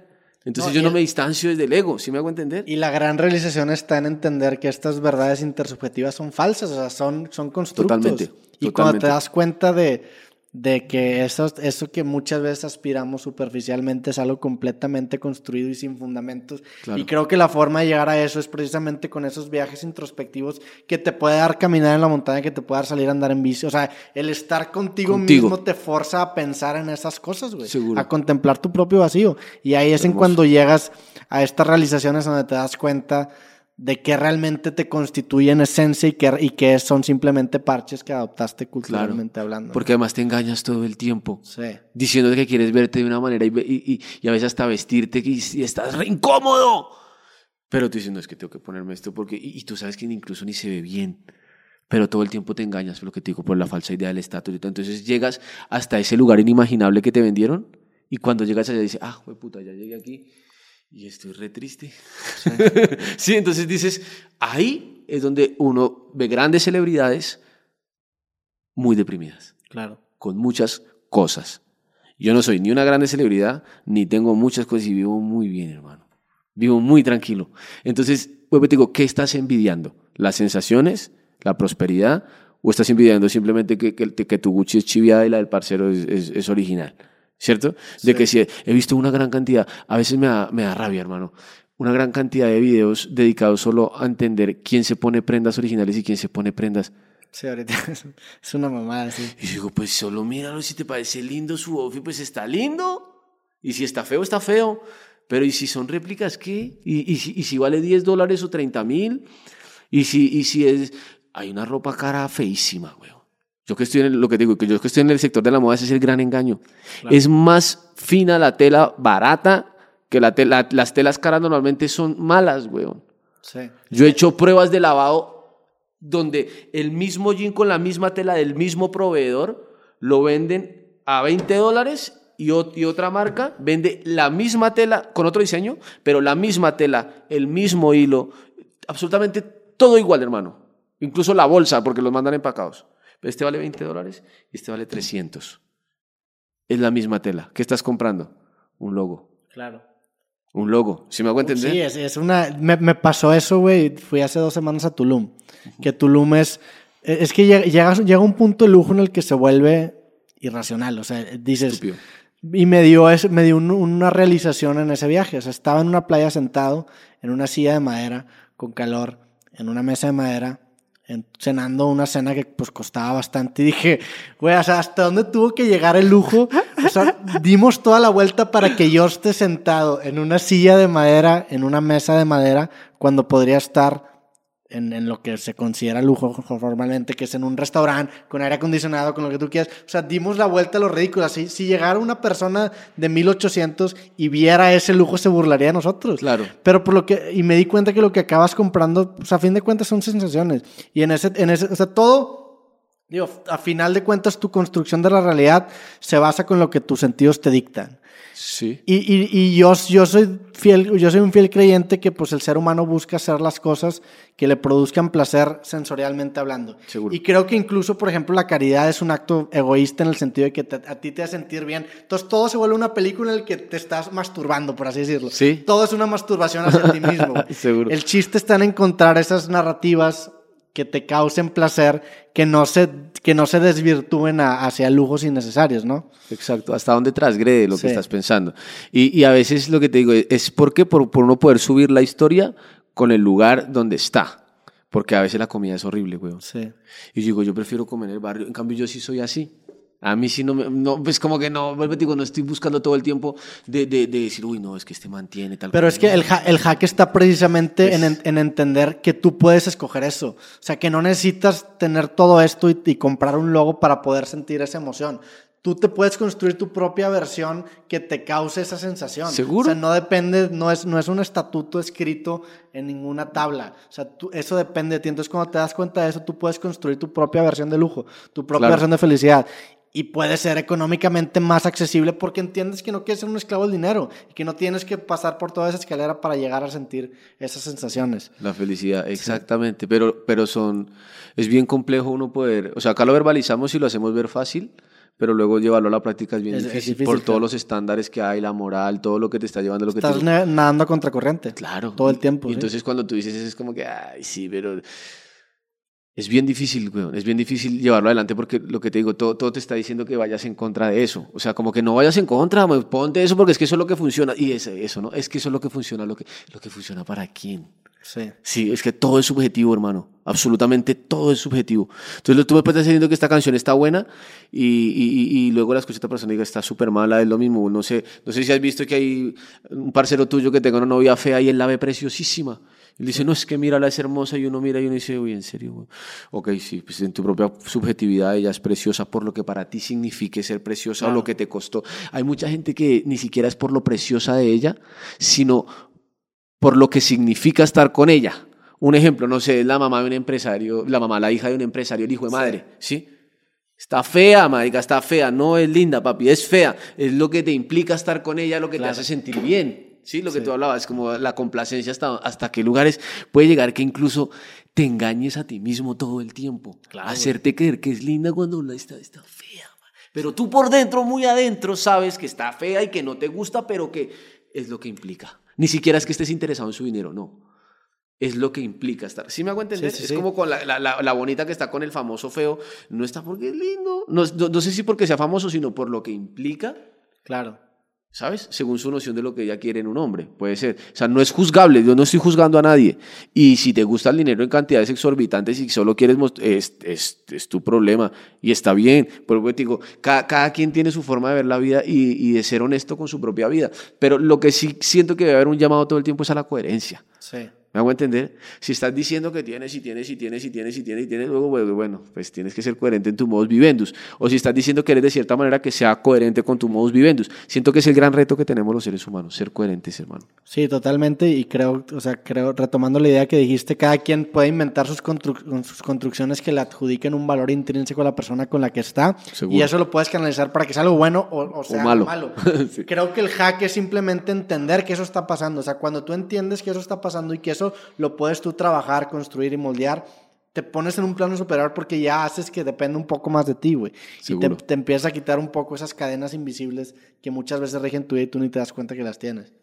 Y que son dolorosas casi siempre, hermano, porque son lesivas. Pero bueno, así funciona la vida, creo. Sí, también es, digo, un tema que yo abordo mucho es el, el, mantener tu identidad lo más chiquito posible para que cuando llegues a esos momentos en los que te das cuenta que has construido tu vida con base a un sesgo, con base a una verdad absoluta que realmente no era, si mantienes tu identidad lo más chiquita posible, no va a pasar nada si la tumbas. Creo que, por ejemplo, en el tema, digo, no sé si tú eres muy religioso, pero por ejemplo, en el tema religioso, cuando cuestionas a ciertas creencias, la gente tiende a ser muy cerrada porque sabe que si le tumbas ese pilar, su vida se cae a pedazos porque muchas veces lo ha construido con base a esas, claro. esas verdades absolutas. Entonces, cuando tú tienes tu identidad lo más chiquito posible, eres abierto a cuestionar más eso porque entiendes que aunque tumben ese pilar, tu identidad es, o sea, es algo mucho más chiquito que, que, que, ese, que lo que ese pilar puede abarcar, no se me explique. Sí, pero si el pilar eres tú, pues es imposible, hermano. Sí, que se supondría que debería ser tú, no solo lo que crees de cada cosa.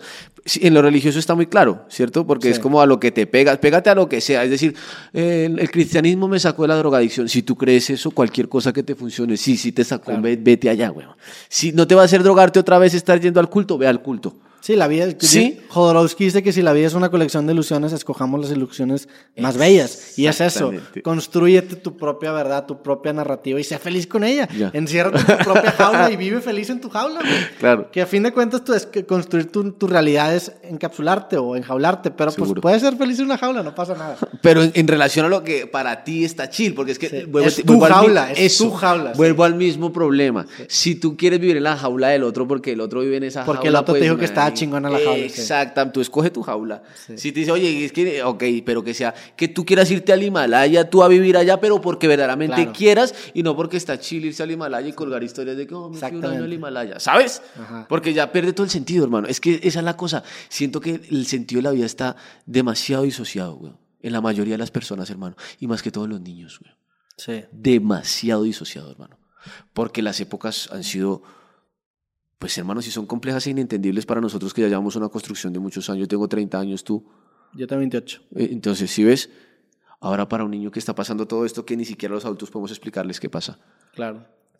¿Sí? Sí, sí. Si tú le preguntas a, un niño de sus ídolos, hermano, ahora los ídolos son los, los muñecos de los, de, los, de los videojuegos. Es como, wow, o sea, quiere ser como un videojuego, wow.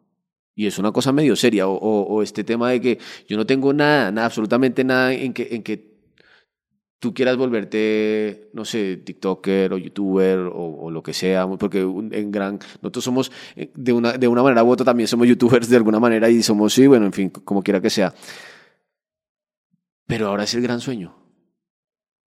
Y entonces es un gran sueño porque toda la gente que admiran los demás, porque ni siquiera es que lo admires tú, porque yo, hay, hay, gente que uno dice, uy, wow, qué gran contenido, marica, este man, eso, por ejemplo, tu contenido es un contenido inteligente que yo bueno, eso, pero yo digo, hay veces veo perfiles, hermano, no te miento, de TikTok, por ejemplo, donde está la misma toma, sí. de los mismos senos, con la misma cara, con diferentes blusas, 6 millones.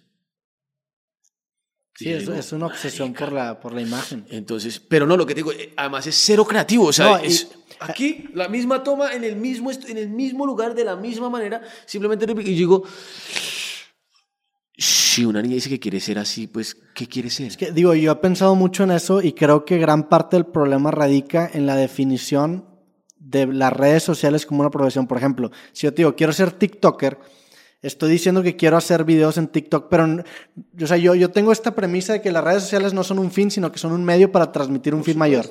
Yo tengo mis ideas y el vehículo en el que las comunico es este podcast. este podcast no es mi trabajo, o sea, no es lo que realmente estoy comunicando. No hago podcast por hacer podcast, hago podcast porque es el vehículo en donde puedo pasar más ideas y conocer más gente. Si el día de mañana el formato del podcast se muere, no hay pedo. Yo voy a seguir con mis ideas intentando transmitirlo en hologramas o en lo que sea que existe. cuando, tú te, o sea, cuando tú defines tu profesión y ves a la red social como un fin, oye, soy youtuber, ¿Y qué hacen? O sea, nada más tengo que hacer videos. Es en, en donde te pierdes en la forma y Claro. empiezas a hacer piezas. Todo lo que sale. Sin Lo que profundidad. sale de moda. O sea, si, hay- si este baile es el que salió de moda, entonces hago este. Si está de moda luego sacar la lengua, entonces hago el que sa- Te- Porque eso es lo que exactamente. pasa. Porque eres TikToker. Si, ah, si me dijeras, oye, ¿sabes qué? Yo tengo una, una ONG y uso TikTok para compartir. Es otra cosa. Mi- es diferente, porque Claro. ahí, ahí estás usando la red social como un vehículo. Entonces Claro. creo que es ese paso. Y me, y me gusta. Pues, ah, hubo un tiempo que, decía mucho que, el- en el contenido en redes era como una pirámide de tres niveles. El, el- el primer nivel de contenido es ese nivel en donde la red social es el fin, en donde te topas pues videos así de gente bailando Del mismo baile toda la gente. de, de modas o incluso te toca, no sé, top- te topas videos muy primitivos, por ejemplo, de que gente peleando o alguien se cae, que es como un video que te incita a una reacción instantánea. Oye, ves una morra que está chida y dices, órale, qué cabrón, y te excitas. O ves un güey que se cae y te ríes. O ves unos vatos ajá. peleando y te, te- te enojas o te prendes. Es como, un, es como un, un nivel bastante primitivo que genera una reacción inmediata. El segundo nivel creo que es el, el- el tipo de contenido que genera una discusión, una, una crítica. Por ejemplo, Ok. yo te puedo compartir mi opinión, tú no puedes estar de acuerdo, me comentas, hay una retroalimentación y se genera una discusión. Que es Casi un- nunca es sana. Ajá, que casi nunca es sana porque pues la gente no sabe... Porque también estamos intermediados por un método de discusión que está construido por gente que fabrica redes sociales que quiere generar precisamente eso. Entonces también tenemos ese sesgo. Claro. Pues la tercera es precisamente el tener ya un, un- un fin diferente al de la red social y usarlo como carrito y generar y usar los videos como una plataforma para llegar a algo más, para trascender a la pantalla. Ya sea en el tema comercial como es vender discos, vender libros Lo que sea. o para hacer algún proyecto, para hacer algo, pero es el ver a las redes sociales como un medio y no como un fin, creo que es ese distintivo en donde el fondo puede empezar a, a radicar. O sea, si tu, si tu red social es el fin, no vas a tener fondo. Si tu red social es el medio, ok, te fuerza a ti mismo a contemplar, bueno, ¿y qué voy a expresar? Y ese que voy a expresar te, te, te forza después a, a poder diseñar líneas de contenido que manejen ciertas ideas. Por Por, eso se me hizo bien interesante cuando tú me, cuando comentaste el aparato psíquico, porque dije, órale, güey, también en la música puedes hacer eso. O sea, es- y se me hizo súper cabrón, güey. Brutal, ¿no? Y, y hay gente que hace. Lo que te digo es que a veces detrás de las grandes obras uno no entiende. Bueno, valga la redundancia, no sabes lo que hay detrás. Sí. Entonces tú simplemente ves un producto y un video y lo pasas así como, "Ah, ok. Tú no te imaginas. Hay videos, hermano, que, que yo digo, wow. Casi nunca son valorados. Sí. Y yo digo, uff, el man que hizo esto es un prodigio, hermano. Pero como no, por supuesto, pues, ya sabes, ves lo que tú decías, ves unas boobies grandes, un culo grande y eso repetidas veces, es decir, pues eso te parece atractivo. Y entonces ni siquiera estás escuchando la canción, estás viendo las viejas o, o a, a chismosear, porque si entonces el man llega y dice, en mi próximo video voy a sacar la última cadena que me compré. La gente del video solo para ver la cadena del tiburón de parcero. ¿sabes? ¿Me entiendes? Entonces es, es más allá de, de ir a escuchar la canción, vuelvo te digo, se pierde, se pierde la motivación.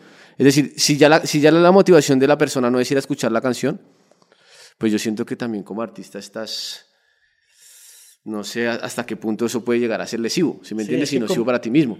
Digo, es el- compites contra eso y, y, pues a fin de cuentas el pensar o entender una obra con profundidad implica un esfuerzo. Entonces la ley de menor resistencia te acaba dando en el culo porque pues, te atrae mucho más lo brillante, lo, lo sexoso, Claro. que tener una obra que realmente tiene, tiene profundidad. Entonces, seguro. digo, mi, mi síntesis de eso es, por ejemplo, el libro ese creativo, el logo es el de Supreme, el de esta marca de Sí, ropa. sí. Y es precisamente porque lo que yo, o sea, lo que a mí me gusta mucho es hacer tu contenido lo más, dice Ryan Holiday, que es perennial, o sea, lo más trascendente posible, enfocándote en cosas introspectivas, pero vestirlo de una forma en, el que- en lo que sea llamativo. Es como encontrar ese balance en el que tu fondo esté ahí presente, pero tengas este brazo de forma que atraiga ojos. Ok. Y tú creo que lo haces también, o sea, tienes Claro. un, un- un- enfoque en la imagen, o sea, ahorita estábamos hablando de tus, de tus fotos que están muy chingonas Gracias, y, lo, y es refrescante entender que hay un fondo detrás. Entonces, Epa. es usar ese, ese- esos métodos para llamar la atención, pero también teniendo una justificación para cuando te quieras adentrar en ello, ¿no? Claro, y, y siento que debería ser desde ahí que se aborda todo lo que tú quisieras saber del otro, ¿no? Es decir, ¿para qué quieres saber cuántos tatuajes tengo? O sea, eso no influiría nada en tu vida. Y la gente casi nunca pregunta cosas que yo preguntaría. O sea, yo digo, si yo pillo esto, yo, yo preguntaría algo así. O sea, sobre lo profundo, sobre lo que tú me preguntas, por ejemplo, sobre cosas que van mucho más allá de, de, de una entrevista de rating. Sí. Sí, que te, no sé, qué podríamos hablar, porque yo no tengo mucho rating en nada, pero digamos que haya tenido, no sé, eh, que si tuve una relación con una presentadora de televisión, una cosa así, entonces empiezan a preguntar, porque verdaderamente eso no va a incidir en la vida de nadie. Sí. Pero pues va a ser mucho más llamativo. O estos programas que todo el tiempo están gritando, ¿sí has visto? ¡Ah, sí, Y entonces sale y se despe- Y entonces en un programa empezó a bajarse el rating, entonces en el siguiente programa a la presentadora casualmente se le bajó el vestido. Sí. Sí me hago entender, recursos como esos que, que uno dice como, fuck, ¿a, a qué está yendo? Está, o sea, está- lo, mismo, lo mismo los videos, ¿estás yendo al video a ver las viejas que en el video? O definitivamente a pillar qué está pasando y si hay un concepto y si hay una... No, no importa, por eso ahora hay grandes obras muy poco visibilizadas y hay otras cosas que son horribles y, y que uno dice, no, lo puedo creer, ¿sabes? Las subjetividades son increíbles. Pero creo que el, el lado optimista de esto es que a largo plazo las obras que acaban enfocándose en los elementos humanos y que acaban teniendo fondo son las que trascienden el tiempo. O sea, estas, las obras superficiales a lo mejor son putados en el momento, pero no van a poder seguir existiendo después. ¿Por qué? Porque están anclados a muchas referencias de la cultura pop. Sí. Entonces, si tú ves a lo mejor un chiste de la cultura pop, te vas a topar con algo interesante porque te vas a dar cuenta que la forma te va a decir mucho más que el fondo. O sea, el fondo no hay pedo, no significa nada. Pero la forma te va a dar a entender el contexto cultural en lo que se está desarrollando. Seguro. Entonces yo, cuando menos es con, con la esperanza con la que me rijo de que, pues sí, a lo mejor no voy a hacer algo que es viral, pero pues también creo que es el secreto de tener una carrera longeva, de trascender la barrera del tiempo y de poder subsistir más de esto. A lo mejor no voy a hacer algo tan grande, pero en lugar de, enfo- de enfocarme que le guste mucha gente, me voy a enfocar en que le encanta a poca gente, güey. Y Es una gran opción. Brutal. Mi premisa también tampoco es tan masiva, ¿sabes? Porque si fuera así, pues estaría haciendo otro tipo de música, de otra manera y en otras condiciones.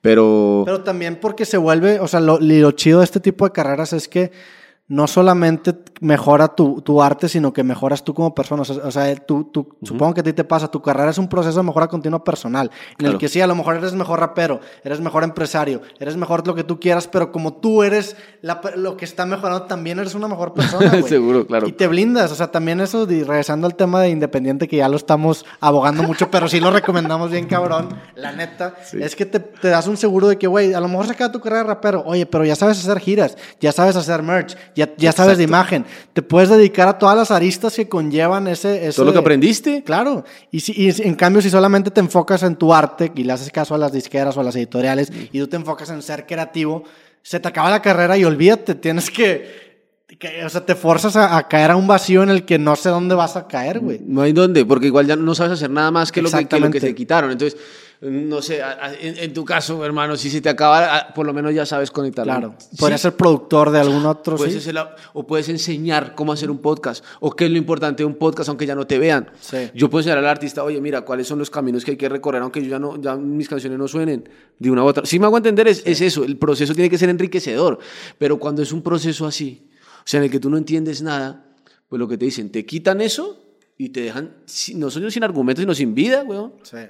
Totalmente. No, y también creo que el proceso, y hablando del tema de marketing, el proceso creativo creo que es una gran herramienta de marketing. Imagínate que yo hubiera escrito un libro y te dije, güey, lo escribí en una trinchera de guerra y dirías, no mames, ¿de libro de qué se trata? O sea, el, el invertir en esas chingas que conlleva el ser Ajá. independiente, irónicamente alimenta que tu producto se vuelva más interesante. O sea, el hecho de que tú me digas, güey, produje este- esta gira yo solo, dije, ay, cabrón, o sea, me incita más a verlo. Entonces Claro, también claro, es esa claro. parte positiva. Del Que, es- esfuerzo. que, pues yo creo que se acaba canalizando en, en, en a lo mejor pues presentar tus, digo me gusta mucho el, el concepto de, kin- de kintsugi ¿lo conoces? ¿No? Kintsugi es una técnica de restauración de cerámica japonesa que restaura piezas de cerámica rotas y en lugar de esconder sus fracturas las pega con oro. Entonces los- las, las fracturas se vuelven la parte más importante de la pieza. O sea se, se- la- acaban embelleciendo la pieza. Creo que lo mismo creo que puede haber una algo similar en el proceso creativo. O sea el hecho Claro. que lo que te acaba rompiéndolo con lo que te acabas batallando es a fin de cuentas lo que te hace más atractivo para, para consumir, güey. Claro, seguro. Sí, y lo- resiliente también que seas en ese caso. También tiene mucho que ver, ¿no? No Mencionas estética. mucho esa palabra, o sea, me- la palabra resiliencia. y- la la sí, digo, la anoté, o sea, puse resiliencia, repites mucho. Sí. O sea, ¿por qué, ¿por qué específicamente esa palabra? Y Porque mi vida ha sido el gran concepto, hermano. Para la gente que no entiende que la resiliencia es esa capacidad que tienen las personas de, para no hacerlo más complicado, de lo bueno sacar, de lo malo sacar lo bueno. Es decir, de una experiencia negativa sacar lo más positivo que se pueda. Y yo siento que eso, a mí se me ha ido la vida aprendiendo de esa manera. Entonces soy una persona bien resiliente, soy muy buen perdedor, hermano. Sí. Sí, y soy una persona de que, de que no me quedo con, lo, con la situación, es decir, tú me pasó esto y no me quedo ahí llorando, sino como que lo saco, le saco provecho, como, no sé, eh, entendí de una mala manera, no sé, un músico me quiso demandar, por lo que sea. Y ahí entendí que la importancia de, de firmar los splits. Ya. Eh, cualquier otro error que tengas, entonces te lleva a, a entender lo importante que es otra cosa y, y la resiliencia yo siento que es el método más efectivo en la vida para aprender. Bueno, eso es una capacidad que tenemos, como te digo, pero, pero después de que ya lo haces parte de tu vida y de tu dinámica, entonces te caes y ya no piensas si te paras, ya te paras. Sí, claro. Porque eres una persona resiliente. Y si te, y si te hicieron media y te metieron el dedo en el corazón y te dolió profundamente, no te quedes llorando. Ok, bueno, saca ese dedo del corazón y, y ve a lo próximo. ¿Sí me hago entender? Mi vida ha sido un, un constantes procesos resilientes toda la vida, hermano. Y creo que también que ese proceso de, de caída y de, y de reconstrucción es lo que ya te hace. O sea, yo, por ejemplo, yo de- llevo ya como dos años de carrera en esto, güey, y pues he tenido ondas donde me va muy bien y luego no me va tan bien. Pero el hecho de haber pasado, o sea, de que me ha ido bien y luego ya no te va tan bien y que te vuelve a ir bien, como que te deconstru- es como esta metáfora del relojero que tienes que estar el reloj Ajá. para entender cómo funciona. O sea, la Exacto. resiliencia te hace descomponer ese caminito, ¿no? Entonces te, te, te da más seguridad de que como que te la creas más de que, ok, si me dedico a esto, porque independientemente de lo que me pase, me voy a levantar. Y lo que te deja esa caída. Es que eso es lo importante, no es solo pararte, Sí. es, para- es pararte aprendiendo. mejor, sí. Entonces, si ya, exacto, si ya sabes que si hiciste esto y esto y este de esta manera, pues entonces ya lo importante es todo lo que aprendiste y casi siempre son lecciones de humildad. Sí. Como que ah, te estabas muy... ti- Sí, sí, sí, pues mira, pues uno como que queda otra vez así como, uy, no, ¿será que ya no era tan así? Y la vida te vuelve a confrontar y luego te dice, ah, bueno, te la voy a dar otra vez, pero ojo porque pilla, mira dónde puedes llegar si te desorbitas. Sí, Dios tiene maneras de manifestarse increíblemente hermosas, hermano. Yo soy un total creyente en Dios, hermano, pero no hago nada que, que no tenga que ver con que Él... Más bien, yo soy un instrumento para que, para que Él haga todo lo que necesite conmigo, ¿sabes? Entonces yo no, no muevo un dedo ni... Todos los días lo primero que hago es agradecer primero y decirle como que aquí estoy, lo que tú me pongas. Si me quitas algo, que tú sabrás por qué, y si me lo pones, igual. A veces no entendemos de primera mano, pero luego de que pasa la vida, dices, ah, ok, ya entendí, gracias. Sí, qué, qué pena por enojarme porque ya entendí la razón de por qué la quitaste o lo pusiste o lo que sea. ¿De dónde sale tu fe en Dios tan, tan grande, güey? O sea, ¿er- er- ¿eres religioso o simplemente No. tienes tu propia construcción de Dios Sí, claro. y, y bajo ella te vives tu Sí, vida? el adoctrinamiento me parece estúpido, hermano, lo siento, pero sí, cualquier doctrina, llámese la que sea. O Incluso... sea, eres independiente hasta en tu religión. Sí, Está seguro, hermano, eso, sí. seguro, hermano. Porque yo siento que las relaciones se forjan. Sí, eso es como, como pretender que todas las relaciones de padre e hijo son iguales. Sí. En lo absoluto, hermano. Todo es una construcción que uno se va dando desde donde lo vas entendiendo y desde cómo lo vas entendiendo. Entonces, y, y yo siento que la misma lógica, por muy. A veces hay una, digamos como que hay una falsa idea de que la lógica te lleva a no creer en Dios. En mi caso, yo digo, "Marica, a mí la lógica me lleva cada vez a creer más. Porque yo digo, como que, a ver, ¿cómo pudieron hacer esto? O sea, eso no pudo haber sido Sí. ningún humano ni ninguna criatura extraterrestre, hermano. O sea, tiene que ser Dios, ¿sí? Por lo que sea. O sea, por, no sé, cuando tú te metes a estudiar un ecosistema, cualquiera, cualquier ecosistema que, que, que estudies, vas a entender la sincronía perfecta, hermano. Eso solo lo puede hacer Dios. Sí, de que cuando esta plantica haga esto, va a pasar esto, y hay un animalito que hace esto, y por eso... pa-". Y uno dice, wow. Eso tiene que ser Dios, hermano. Sí. Porque no hay un huevón mandando en una computadora que un bichito haga tal cosa y que, que- y que luego cague ahí, que luego... Si me hago entender, o sea, porque es que son cosas que son... Sí, digo, yo, yo ¿Sabes? entiendo y, y- y digo, o sea, yo, es que son, dos son dos interpretaciones que puedes tomar tanto a, a creer que eso es Dios. Digo, creo que Darwin decía en la cita de, hay dos formas de vivir la vida, o todo es un milagro o nada es un milagro. Entonces, eh, creo que es como la Claro. interpretación, son dos interpretaciones de algo que es increíble, güey. Sí. Este, digo, yo, yo lo que me quedo, y lo, lo platicamos en el, en el capítulo pasado, es, y, y creo que tiene mucho que ver con, con lo que está diciendo de, de tu, crear tu propia religión y construcción de Dios, es el valor epistémico que hay detrás de eso. O sea, si esa religión te hizo ser la persona que eres, si eres una persona toda madre, güey, la religión que tú quieras y lo que tú creas, el valor epistémico que te dio eso, para mí me funciona, güey. Claro. Entonces, es, es imposible, es hasta ridículo intentar empatar dos religiones de dos personas porque los dos...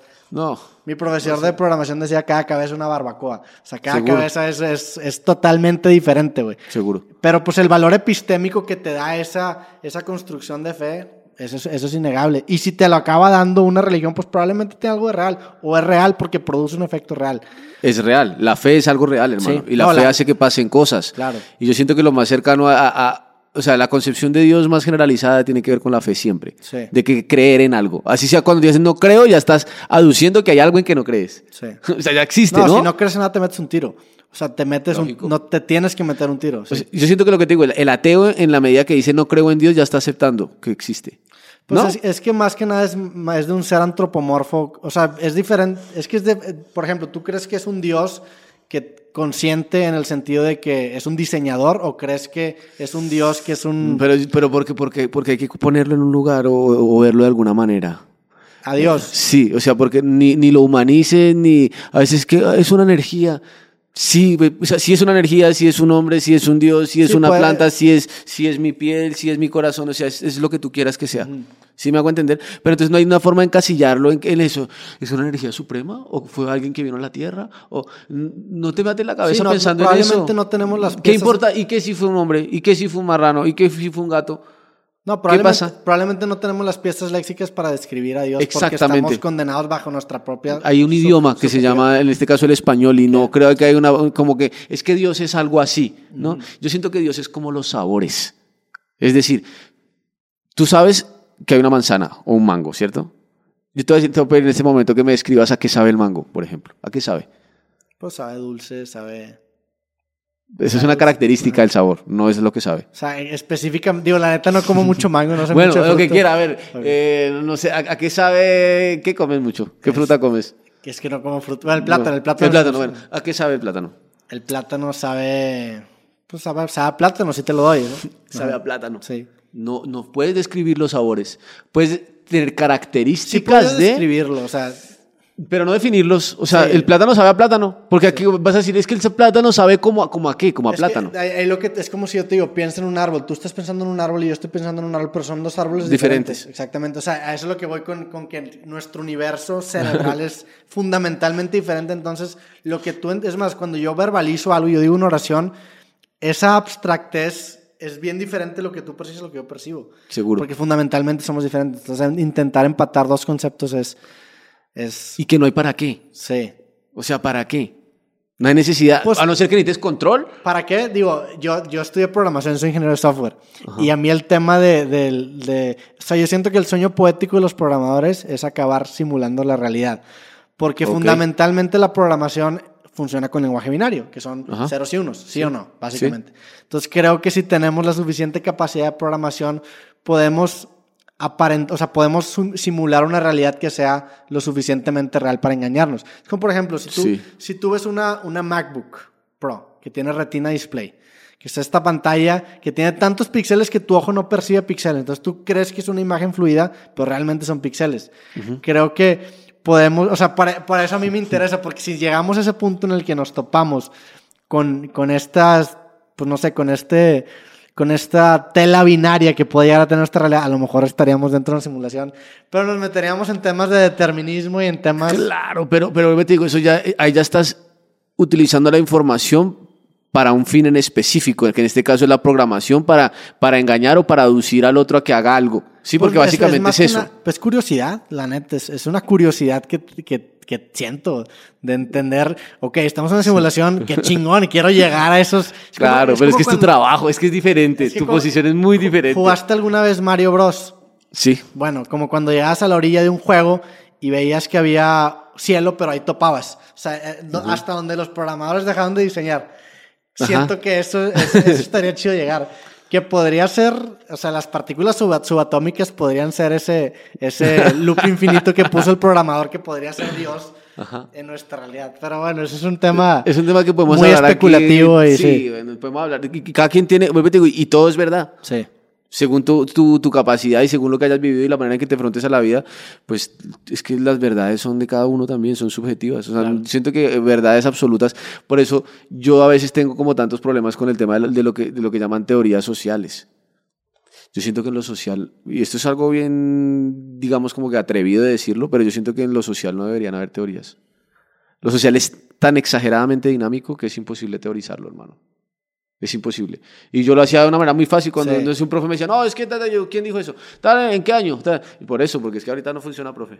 Pero ¿cómo así? Si es que este man es un filósofo y yo, pues, desde mi perspectiva existencialista, yo decía, como puede ser quien sea, pero no funciona. Pero ¿no crees que la, la- la programación puede llegar?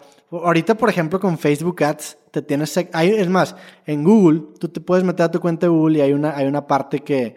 No me acuerdo cuál es el link, pero ahorita te lo paso, güey. Y tú te metes y sale todo lo que Google ha asumido de ti. O sea, todo lo que Google cree que tú eres, ahí sale, güey. Y está increíblemente cierto. Sí, Entonces, por ejemplo, te va, es que so- son, insisto, son a lo mejor, o sea, so- son cosas que tienen una relación que existe, nada más que nuestra propia cabeza no nos da el kilo para poder entender que está en la relación. Entonces necesitamos una computadora para que pueda teorizar las cosas. Por ejemplo, Facebook Ads, Sí. el hecho de que te aparezca un anuncio, donde tú me dijiste que ahora ya te aparezco en todos lados. Sí, sí, O sea, el, el hecho de que una, un algoritmo con suficiente in- información pueda deducir ciertas cosas y predecir ciertos comportamientos al punto en el que apuestes miles de dólares para que funcionen comportamientos de compra, también te da... te- a mí me pone a dudar cuando menos en ese, en ese tema, güey. Claro, pero digamos que eso, eso es algo más pragmático, ¿no? Es algo- no, no es tan espiritual y no se va tan allá. Claro, aquí, pues lógicamente, si, si tú estás buscando en Google desde hace 10 años, es, mu- es muy fácil entender cuáles han sido tus dinámicas de búsqueda, qué has buscado en cada año, qué estás buscando ahora, y así más o menos hacer una definición de lo que fuiste, porque lo que fuiste hace 5 años para Google es diferente a lo que eres hoy. Pero lo, lo ¿No interesante crees? está en la predicción que te da, o sea, hacia dónde vas. Ahí es donde, porque sí, digo, Pero es que la predicción, te digo, ahí, ahí es, ahí es el, el gran engaño, porque es decir, es las redes a las que tú accedes deciden lo que tú quieres, deciden lo que vas a ver. ¿Sí me hago entender? Entonces, es- eh, sí. no sé, pues ahora, ahora el, el- el man que tenga la mejor política pública y el que tenga no es el que gana, es el que, man- que mejor sepa, mo- sepa mover Facebook y, y- y sepa agradarle a la gente, porque el- el- esas grandes plataformas tienen la gran capacidad de que tú tengas a un man idolatrándolo y al otro día lo odies. sí. Pero que yo no sé si hay un carácter de verdad o lo que te digo, simplemente es una manipulación de lo que está pasando. Entonces, yo no sé si sea, claro, la programación sea anticiparse a algo o predecir algo en función de qué, en función de lo que tú mismo vas a hacer para que eso pase. Entonces, eso de una u otra manera es trampa, Pues sí, pero... ¿no? Se llega al objetivo, que es Sí. que compres, digo, odio los vasos de vidrio, por ejemplo, ¿cierto?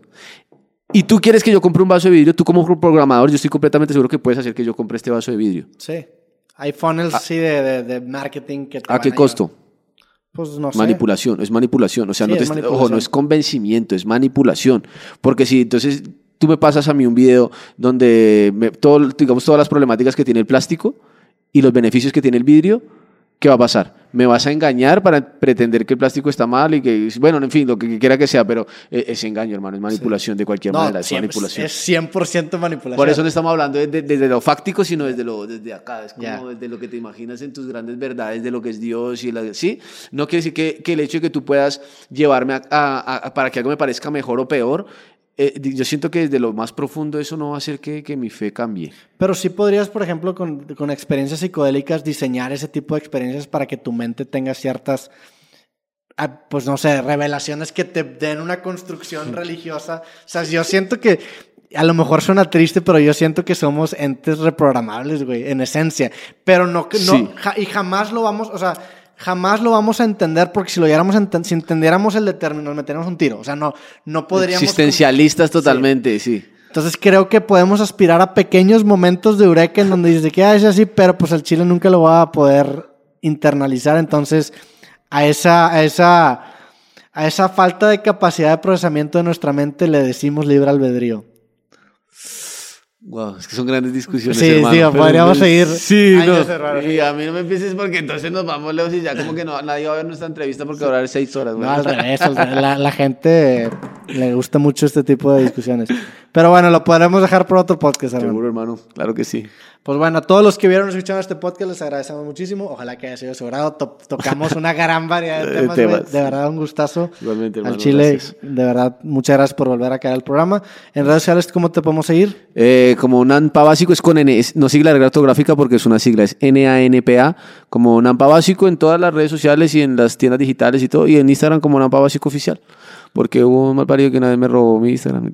Sí, ya sabes, hay gente que es mala. sí, sí, sí, sí. Entonces tenía así todo exacto todas las redes sociales y cuando me la robaron dije, ah, aquí fue la falla porque ya me tocó colocarle otra cosa. ¿Y ahora sale en red social y agarras Nampa básico o no? Eh, sí, claro, no, básico, igual te sale ahí que está certificada, gracias, con los chulitos y la mierda fácil reconocerlas.